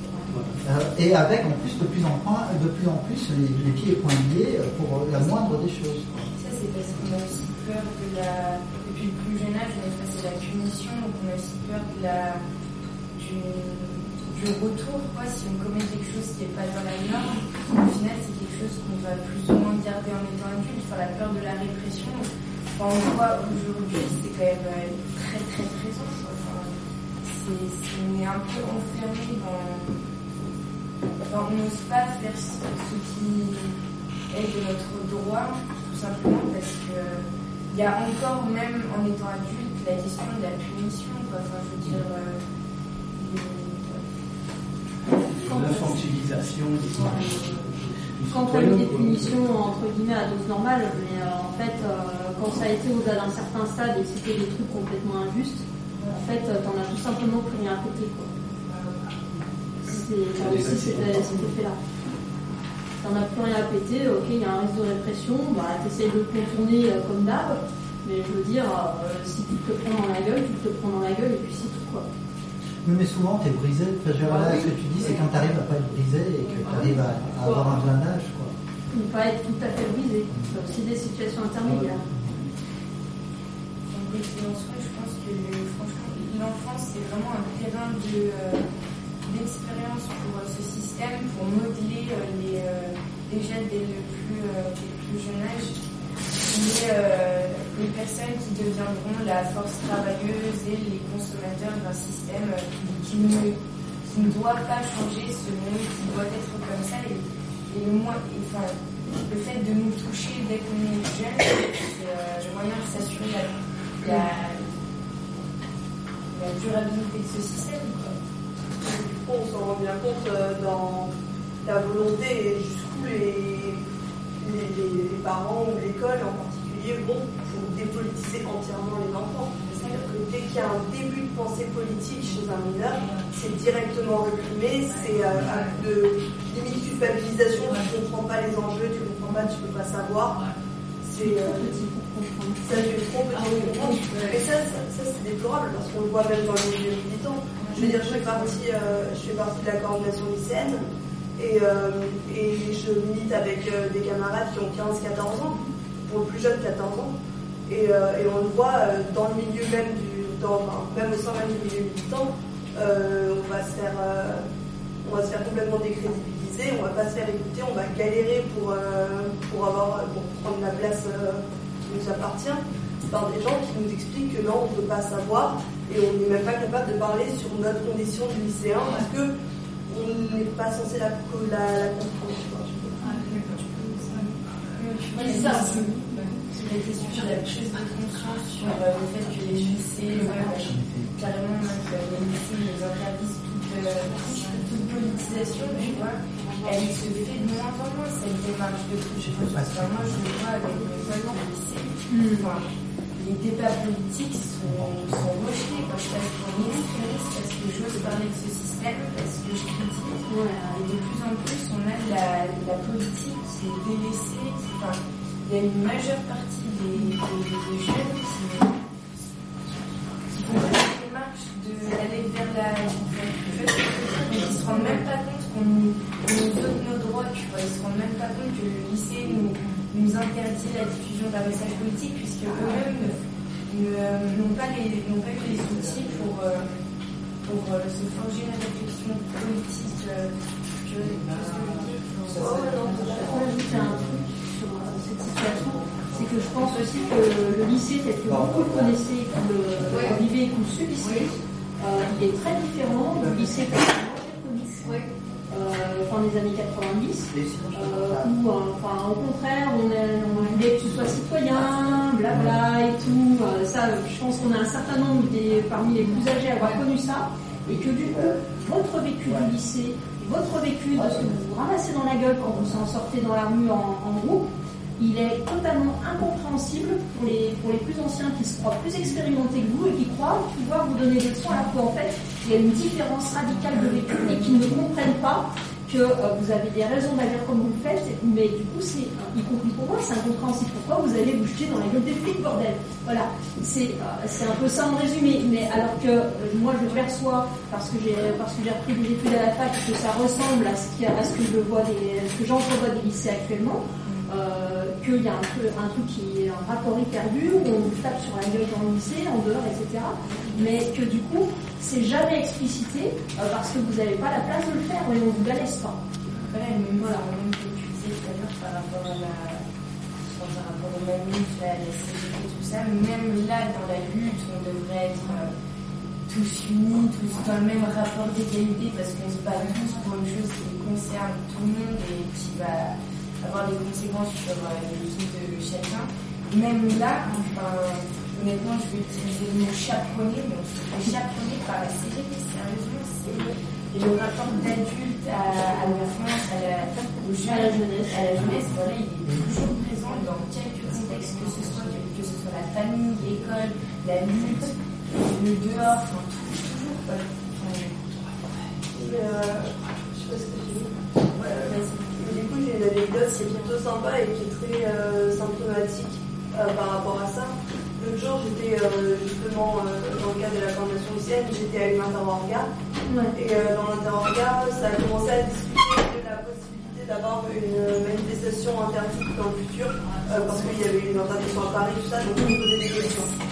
Euh, ils ont, à un moment, on a fait un tour des différentes personnes qui étaient là et de si elles pensaient que la majorité, ou la tête en tout cas de leur organisation, suivrait dans le cadre d'une manifestation interdite. Donc on m'a demandé, il y, a des, il y a un type en particulier du parti de gauche qui est absolument outré complètement parce qu'il est là, on va quand même pas embarquer des mineurs là-dedans. Le vocabulaire utilisé quand même, c'est-à-dire qu'on est, on est conscientisé, on est politisé, c'est pour ça qu'on est là et ils considèrent encore que non, ils nous emmènent avec notre petite laisse en manifestation. C'est absolument hallucinant. Après, pour revenir là-dessus, quand il dit mineur, il dit votre euh, situation par rapport à la loi aujourd'hui telle que c'est nommé. Du coup, c'est pas. C'est comme quand on va dire euh, euh, des sans-papiers, parce que Ouais. par rapport au, au risque légal, il y a des conséquences qui. euh, et du coup, c'est à penser avec vous, avec Non, Jean. l'idée l'idée vraiment qui était derrière, c'était euh, parce que lui, de toute façon, il a aucune responsabilité. On est, enfin, on est responsable de nous-mêmes, mais on doit être dans la lutte encore plus que pour autre chose. Et c'est vraiment, il pensait pas par rapport au risque, il pensait par rapport à notre euh, capacité de réfléchir et d'être autonome. Et voilà, je rebondis sur ça quand on voit les politiques qui disent que la jeunesse n'a pas de cerveau, que les lycéens ne sont pas capables, sont immatures et pas capables de comprendre euh, la politique. Bah là, je, enfin, je trouve que c'est très significatif quoi, c'est ça, on considère comme euh, des personnes n'ont pas euh, la capacité mentale de- d'avoir une réflexion politique. Donc on est mis à l'écart, tu vois. c'est- Ça fait d'un côté, Voilà. Et d'un côté, on nous reproche d'être soi-disant incapable de réfléchir sur ces questions-là, et de l'autre côté, il y a vraiment une volonté qui est, euh, je dirais, même plus flanquée à ce stade-là, qui est de nous dépolitiser un maximum jusqu'au plus tard possible. C'est-à-dire qu'aujourd'hui, la politisation en France, et on le voit d'ailleurs euh, dans les en, en sciences politiques qui ont été faites, c'est que par exemple, les- la plupart des gens aujourd'hui se politisent euh, au niveau de, au moment de l'université. Parce que c'est le moment où ils quittent. euh, Pour ceux qui y vont. Pour ceux qui y vont, évidemment. Évidemment, parce que tout le monde n'a pas, de- n'a pas cette opportunité-là. Mais, euh, mais justement, on voit aussi que l'université, c'est un tremplin de, de politisation, puisqu'il y a quand même plus de jeunes qui sont passés par l'université qui sont conscientisés et politisés que de jeunes qui n'ont pas eu cette chance-là. Mais, euh, mais oui, mais juste tant qu'on est dans un cadre où on est euh, mineur et où on n'a pas, on est dans l'éducation euh, nationale ou des trucs comme ça, c'est impossible de développer une pensée politique. C'est devenu impossible. C'est- Ça l'est devenu en parce que c'est complètement, et voilà, c'est ce dont je parlais, c'est complètement réprimé au. Mais, Enfin, moi, ça m'a toujours interloqué le fait que, par exemple, les enfants, euh, les jeunes travailleurs, ils arrivent à s'organiser, à avoir des revendications, et que les lycéens et, et collégiens et collégiennes, lycéennes, euh, qui, c'est les derniers groupes qui sont concentrés dans des grands ensembles, Ouais. qu'ils qu'ils n'arrivent chaque pas, depuis les années 70, à prendre leurs propres conditions pour objet. Il va y avoir des luttes lycéennes contre la loi travail, mais pas contre le lycée. Mais justement, tout à l'heure, tout à l'heure, j'y ai pensé, j'avais l'occasion de le dire, mais oui, c'est assez hallucinant, parce que dans la coordination lycéenne, on ne parle quasiment jamais de, de, de la condition de mineur ou de lycéen. ou, euh, voilà. Alors, Mais alors euh, que- attends, euh, il y a, c'est vrai que c'est pas, je suis pas de la même génération et c'est vrai que ça m'intéresse de savoir que pas politisé parce que intér- qu'il y a des réactions. Tu disais quand tu parles politique euh, que tu es passé pour une extrémiste par tes camarades. Nous en 70, euh, pas ça du tout. C'était euh, à Montpellier. C'était pendant l'affaire euh, euh, avec la répression, euh, il y avait un, camarade qui avait, pris une grenade en pleine gueule et qui s'était fait des- complètement euh, défiguré. Enfin, c'était vraiment. euh, et il y avait euh, en, première, à partir de la première, la seconde et même la troisième, pendant deux semaines, on a fait, on a bloqué le lycée et le collège. On n'a pas hésité à se cartonner contre les flics. Au grand dam des parents, mais ça, ça, ça, Et les revendications, c'était pas, c'était, contre la répression que ouais, contre la répression que camarade avait subie en se faisant défigurer par une grenade. Et également, on demandait à ce que le, les, que le, le règlement intérieur du collège soit changé, qu'on puisse s'habiller comme on voulait, euh, qu'on puisse se pégoter sur la pelouse avec nos copains, enfin voilà quoi.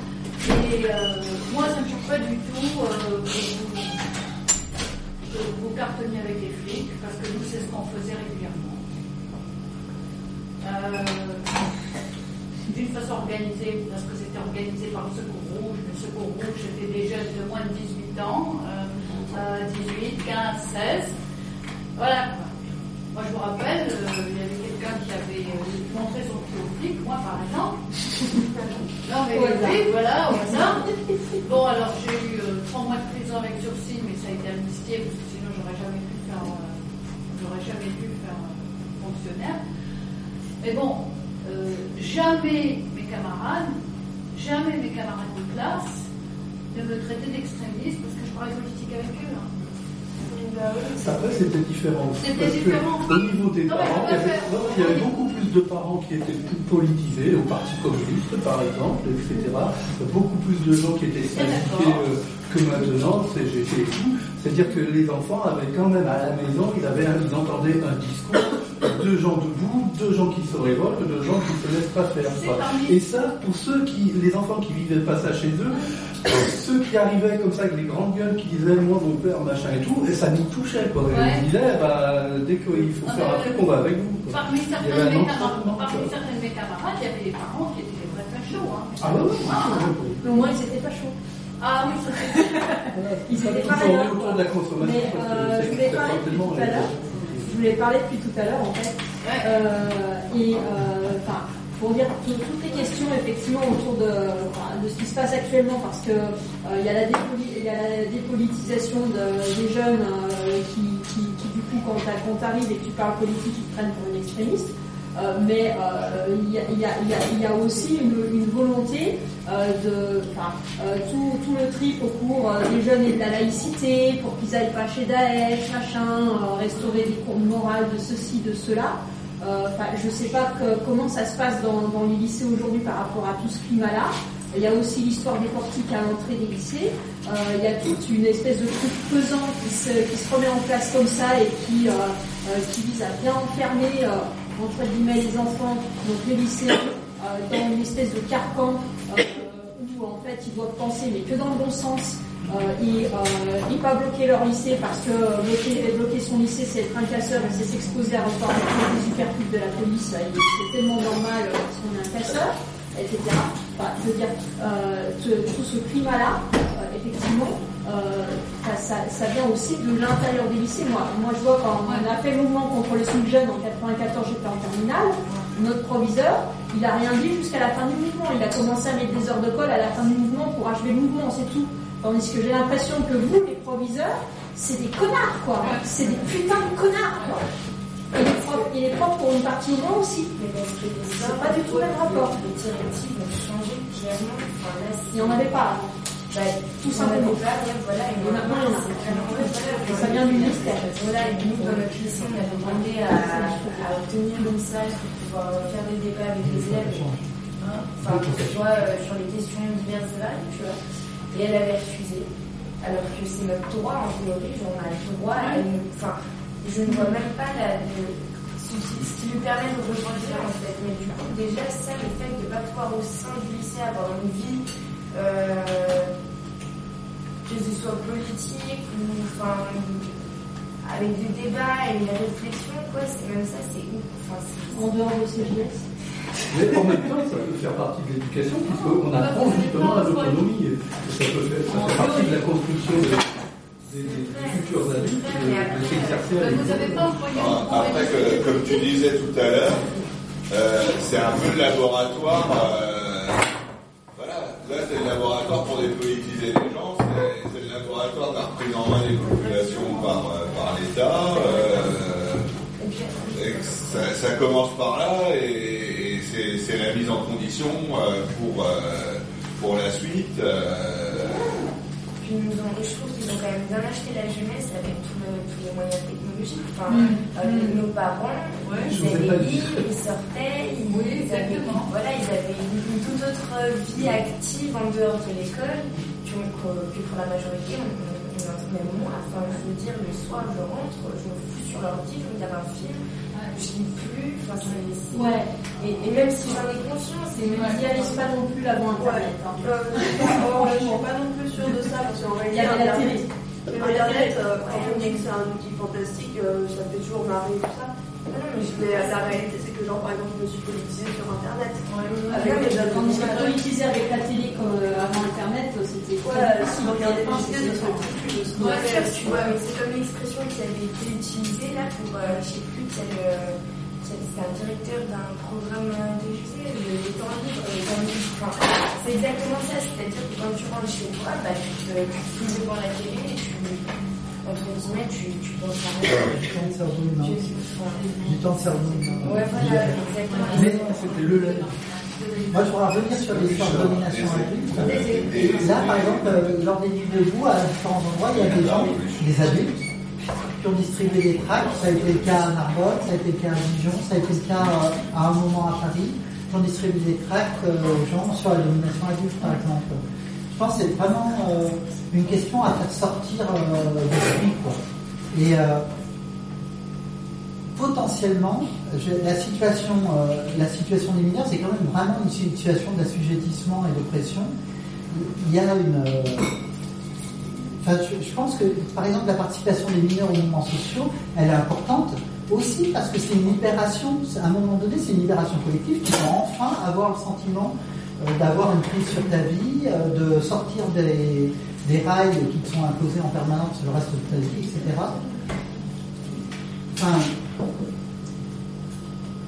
Enfin, je pense qu'il y a vraiment un, intérêt fort à, faire sortir cette question comme une question réelle, existante, euh, euh, l'ordre adulte comme étant pas euh, une chose qui. Comme étant quelque chose qui est, un, un, institué, un construit politique.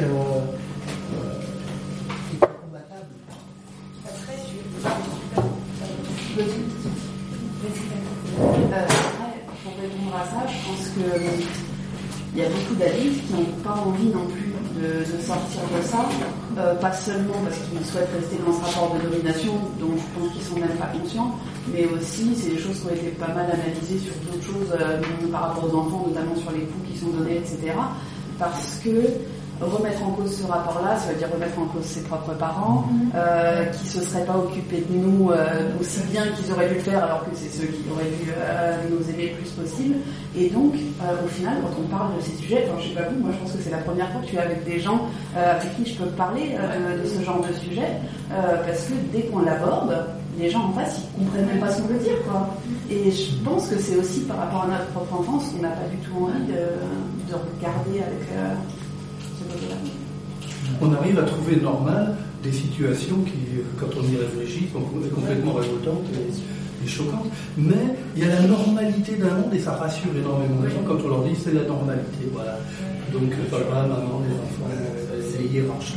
La hiérarchie, ça, c'est quelque chose qui rassure énormément les gens. On sait où on est dans le truc et puis euh, tout va bien. Et moi, j'ai l'impression qu'on défend d'autant plus certains, certaines identités, certains, certains rapports sociaux, qu'on a dû euh, renoncer beaucoup pour les intégrer. Qu'on a été. Euh, plus ça nous a coûté de renoncer à une liberté, plus ensuite on va défendre l'oppression euh, à laquelle on a été obligé de se rallier.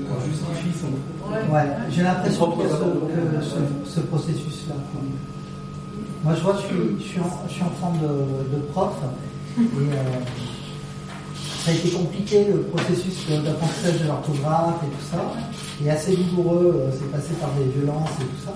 Et je sais que j'ai eu euh, tout un truc à déconstruire sur ma fixation sur la bonne orthographe, et puis même maintenant, quoi. Je, un texte qui est écrit avec des fautes d'orthographe, je suis un peu à cran, et j'ai l'impression que c'est lié à ce que ça m'a coûté de devoir adopter la bonne orthographe, c'est une norme. Et j'ai l'impression que c'est ça dans tous les domaines. Et du coup, c'est un outil de reproduction sociale qui est super fort et qui est lié en fait d'une certaine façon à plus on était en envie de liberté et plus on a été réprimé, plus ensuite on va devenir un agent répressif sur cette question-là. Pas systématiquement, mais. Ça va, euh, C'était pour rester à l'histoire familiale. Je le dis pas trop fort, mais moi j'ai une mère qui était à l'aide sociale à l'enfance, qui travaillait à l'aide sociale à l'enfance. Euh, et euh, bah, en général, quand il y a des parents qui lui disaient Ouais, nous on a été élevés à ceinturon, tout ça, euh, et vous avez aimé en fait, le, le, truc, c'est que plus les gens ils sont fait taper, l'impression que plus, plus, ils trouvent normal que de faire subir la même chose aux autres. Ah j'en ai chié. J'en ai chié, tu m'en chier aussi. Bon, tu m'en chier aussi, euh, ça m'a pas fait de mal, ça m'a fait grandir. C'est ce qui me permet aujourd'hui de pouvoir te, te taper. Mais ça, c'est des processus psychologiques individuels dans la condition présente. Si on était dans une condition où il y avait un fort mouvement social de remise en question de l'éducation, du pouvoir parental, du pouvoir adulte de façon générale, ça permettrait à chacun de, trouver d'autres échappatoires dans son histoire. c'est conditionné socialement. Le fait qu'aujourd'hui, on n'a pas d'autre choix que d'avaliser les violences qu'on a subies. Je parle statistiquement. Euh, ici, individuellement, on a sûrement fait euh, souvent d'autres choix. Mais si s'il y a un mouvement politique qui se crée, les gens pourront gérer ça autrement individuellement. Et, ça a un effet social euh, immédiat. Enfin, on n'est pas condamné, euh, ça, ça, dépend de notre environnement social et des perspectives globales qui existent, euh, la façon dont on réagit à notre propre histoire. difficile aussi à surmonter, c'est que euh, ce qui concerne l'enfant, c'est une forte naturalisation aussi de l'enfance. Et en fait, une petite, euh, petite différence biologique, on fait un écart social extraordinaire, un peu comme Et le problème de cette naturalisation, ça va de soi, et la remettre en place, c'est difficile quand c'est pensé comme naturel. Oui, complètement. L'idéologie de la nature, elle est omniprésente sur l'enfance. C'est une catégorie naturelle. Alors, et en fait, bon, ça veut dire que de 0 à 18 ans, on prend le modèle de 0 à 1 an, globalement, avec une enfance totalement incapable et. Et le rapport de domination est naturel. D'ailleurs, c'est très vexant dans une famille quand t'as un gamin haut comme ça Ouais. qui te dit une vérité, quoi. Oui. C'est mais euh, Ah. de quel droit tu, tu, tu dis ça, de quel droit tu juges, de quel droit. Alors que bon, il vient de dire le gamin quelque chose d'une évidence. euh, quelque chose-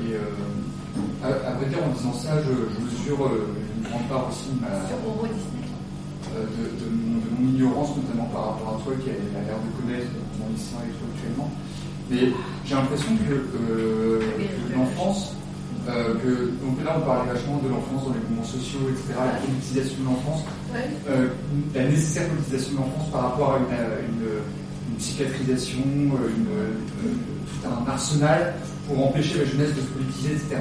Et par rapport à ça, je me disais, euh, dans, dans- dans- dans la situation actuelle en France, euh, je, me, je me demande, mais bon, après, c'est peut-être une phase, hein, ça peut très bien évoluer et tout, je- il faut surtout pas jeter l'opprobre à mon avis là-dessus, mais j'ai l'impression que l'essentiel de la politisation dans les mouvements sociaux de la jeunesse se fait euh, et est catalysé, c'est compréhensible, euh, mais quand bien même, est catalysé par la question de la violence. C'est une question qui revient, euh, les jeunes sont des casseurs, etc.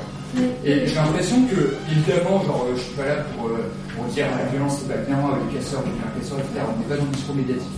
Mais j'ai l'impression qu'il y a une sorte de prise au piège de la jeunesse, euh, condamnée euh, par le contexte à, à ne pouvoir euh, agir politiquement qu'au travers des moyens violents, et du coup à se tourner uniquement vers euh, uniquement vers, vers ce, ce genre de pôle-là, alors même qu'on avait l'air de constater une absence de pensée euh, réflexive sur ce que ça veut dire être jeune aujourd'hui, sur euh, enfin, une absence de, de, de, de parole sur euh, les lieux concrets dans lesquels les jeunes sont dominés, enfin je ne vais pas dire ça en plus, euh, les, les enfants, je vais bien dire, les enfants sont dominés dans les lycées, etc.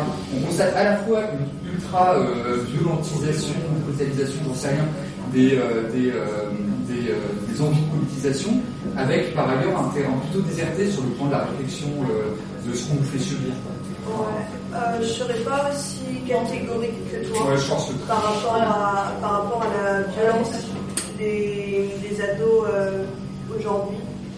C'est-à-dire que je pense qu'effectivement, euh, de manière générale, le mouvement lycéen a tendance à être plus violent que les mouvements plus âgés. Je ne sais pas si c'est pour des questions. Enfin, il y a probablement une question physique quelque part. Euh, il y a probablement une recherche d'adrénaline aussi, on ne peut pas se mentir à un moment.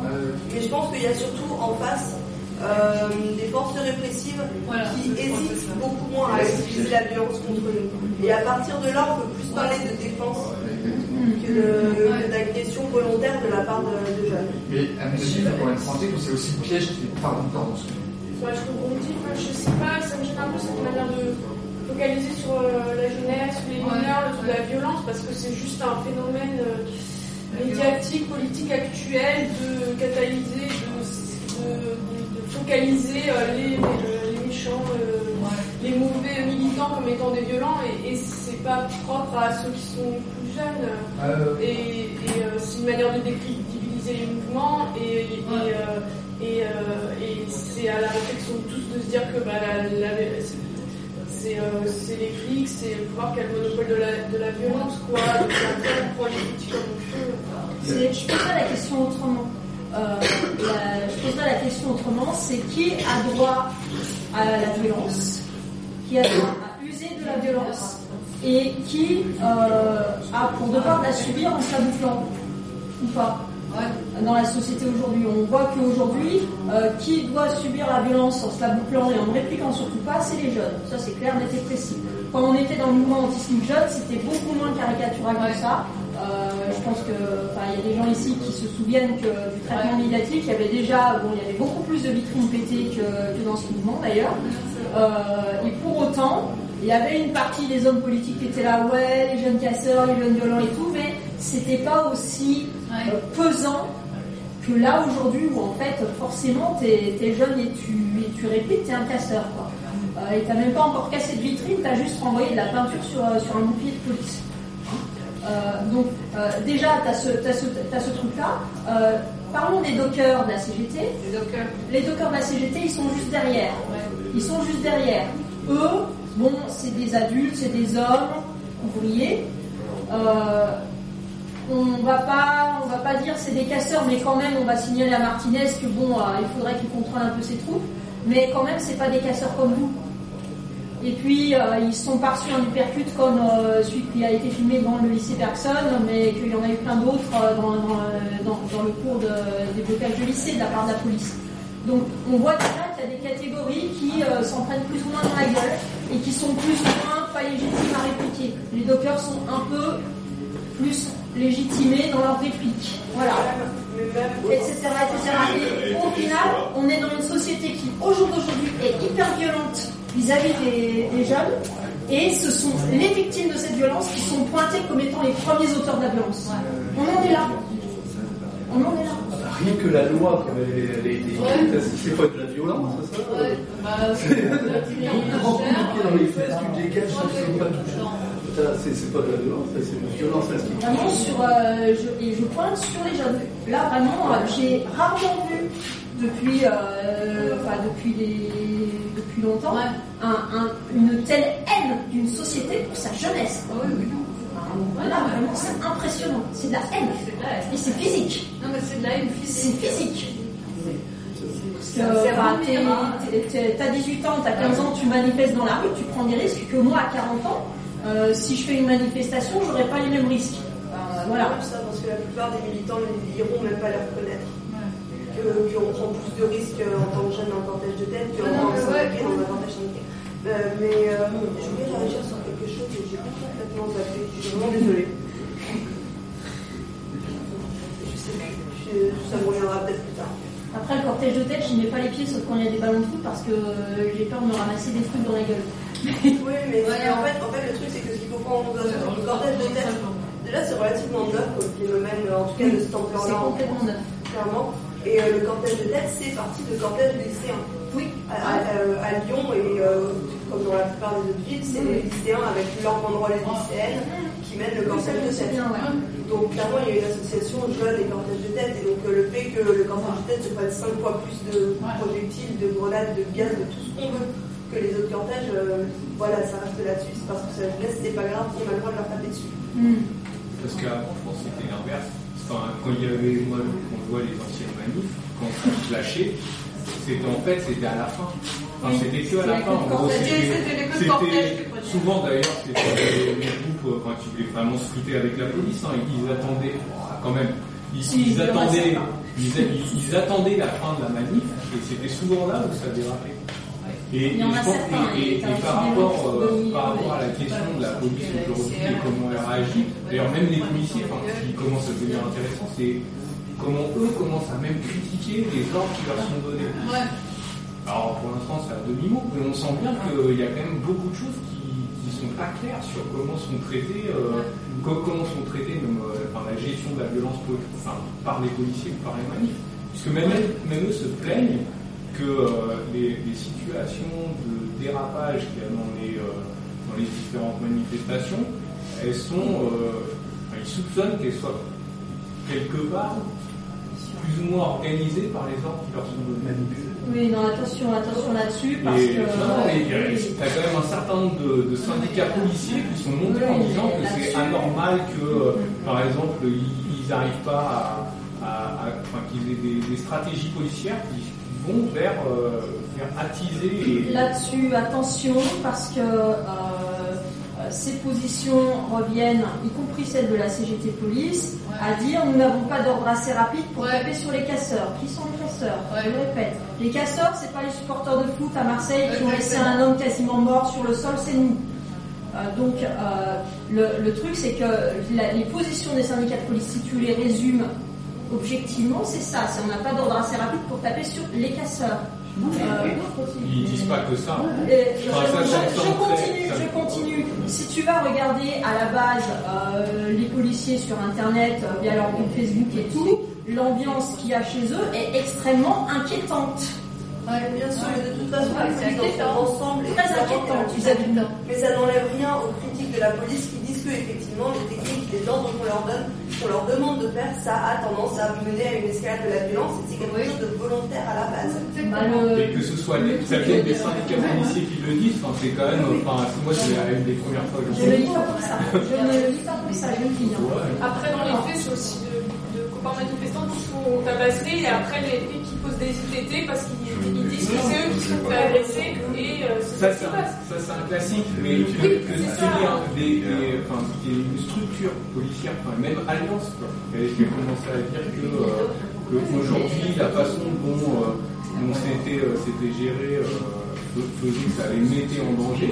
Enfin, c'est, c'est quand même, euh, enfin, c'est rare que des. Ça la met eux en danger, c'est ça Oui. Ah oui, parce que tout à coup, ils s'inquiètent pour eux. Mais non, mais ah, après, on peut, on peut toujours dire ça, mais que c'est, c'est, c'est la structure elle-même qui critique cette stratégie. Euh... J'avais envie de revenir sur les histoires dans l'adulte parce que c'était vraiment une discussion qui m'intéresse de faire émerger.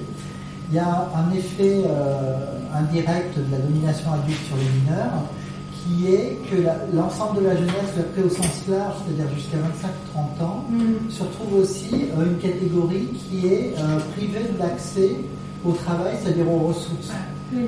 avec la, la restriction euh, de, de l'employabilité, je sais pas comment dire, la, ouais, la fin du tout emploi, euh, etc. Il y a eu des catégories entières qui ont été sacrifiées, donc les vieux, et, et ça suit des structurations agistes là aussi. Les, vieux, avec le, ils sont pas adaptables, etc. Il y a toute une idéologie de ça, mais aussi la jeunesse euh, qui n'a pas fait ses preuves, etc.. Et de fait, aujourd'hui, euh, au-delà du statut mineur, il y a une sorte d'effet qui, continue de se jouer, qui prive euh, les jeunes adultes de l'accès aux ressources, à l'autonomie, et qui les place dans une situation de précarité générale. Qui, à mon avis, a une sorte d'effet collatéral, de, de conséquences euh, manipulées, une sorte de, de continuité, dans la continuité du statut mineur. C'est pas, pas forcément le cas partout, aussi. Il y a des pays où justement euh, c'est l'inverse, la plupart des, des gens sont plus euh, mieux payés en début de carrière qu'en fin de carrière et tout comme ça. Vraiment, pour ça qu'il est vraiment un endroit où je sais plus exactement quel pays fait ça, mais il y a effectivement un pays où les gens en tout début de carrière sont mieux payés qu'en carrière parce qu'ils sont considérés comme plus c'est dégueulasse comme raison, hein, mais ils sont considérés comme plus productifs. Y a beaucoup de jeunes maintenant, de jeunes gens qui sortent hyper diplômés et qui, qui trouvent absolument. Alors, on propose des stages gratuits, euh, des trucs, ils font 4-5 stages avant de trouver. Euh... oui, au niveau du, enfin, pour les études, euh, au niveau du rapport capital-travail, encore, on utilise On leur fait, on leur fait comprendre qu'ils sont sous la domination de Si on veut bien, on trouvera un job, mais l'intérêt avec ça. Relativiser les l'université de ça, parce que bon, c'est pas partout pareil. Ah oui, mais enfin, en France, il y a un gros problème. Clairement, clairement, clairement. Là, maintenant, si tu as plus de 45 ans et, et moins de, moins de 30, tu n'arrives plus à bosser. Les pauvres gars, ils vont bosser au, au machin, ils vont faire des bacs plus seuls, ils vont, ils vont passer un master et tout, ils vont des pizzas, c'est un peu dur quand même. Ouais, non, mais c'est bon, et puis on a fait bon. L'ascenseur social marche plus. Ou alors ils n'ont pas choisi les bonnes filles. Moi, je sais que ouais, ça a beaucoup changé parce que ouais. il y a 20-30 ans, euh, tu, tu, pouvais devenir autonome euh, très jeune. Quoi, maintenant. Non, il y a un peu plus de 20-30 ans quand même. Hein. Il y a un peu plus de 20-30 ans parce que oui, je pense parce qu'il y a 20-30 ans, c'était moi qui étais jeune et c'était déjà comme ça. Je suis désolée, on vieillit. Quand tu réponds à cette question des rapports adulte-enfant euh, ou euh, majeur-mineur euh, par dans les mouvements sociaux actuels, où elle est, elle est totalement absente ou elle est à la fleur? Elle est, franchement, elle est, j'ai vraiment l'impression qu'elle est absente totalement. après, ça ne veut pas dire que ça ne peut pas réémerger dans les années futures. je vois, il y, y, a toujours plus ou moins des gens qui se posent des questions parce qu'ils se retrouvent eux-mêmes dans des situations forcément on leur, oblige à se poser des questions. Mais le truc c'est que même moi quand ça m'arrivait en fait, j'ai jusqu'à assez récemment en fait même pas, je me suis même pas rendu compte du fait que c'était effectivement une oppression liée à l'âge. Mm. C'est-à-dire que euh, j'ai des exemples assez hallucinants, j'en ai un qui est très parlant d'une amie euh, qui, est, qui avait des parents divorcés et qui voulait absolument aller vivre avec, avec, son, avec sa mère, parce qu'elle vivait avec son père et sa belle-mère et euh, aucun tribunal n'a accepté de, alors que sa, sa mère était d'accord pour la récupérer et tout ça. Mais évidemment, c'est pas c'est pas à elle de choisir où elle va vivre. Hmm. C'est ce qui est absolument ridicule comme situation. Mais euh, c'est vraiment genre quand on se trouve face à des situations comme ça qu'on s'en rend compte. Mais de manière générale, il n'y a pas de discours, euh, enfin, il n'y a vraiment pas de, de mouvement ou de, de, conscience collective. Voilà, c'est c'est même hallucinant parce qu'avec des, euh, avec des copains de la coordination lycéenne, des fois on se retrouve dans des situations où on est là avec euh, une meuf qui est pas sûre qu'elle va pouvoir venir en manifestation parce que euh, c'est pas parce qu'elle est en, internat et qu'elle est l'accord de ses parents, que ses parents ont internet tout ça, et elle se retrouve à pas pouvoir aller manifester. Et, à aucun moment il y a quelqu'un qui se dit c'est pas normal ça. Mmh, normal.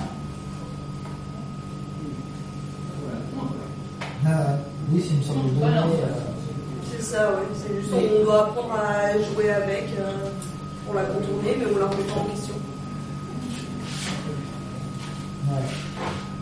Mais pour aller à l'opposé, alors ça veut dire euh, à quel moment on arrive à. Enfin, qu'à un moment, il y, a, il y, a, la question de la responsabilité de ses actes. Et donc, euh, à quel moment euh, il, y a, il, y a, la question de quelqu'un est responsable de ses actes.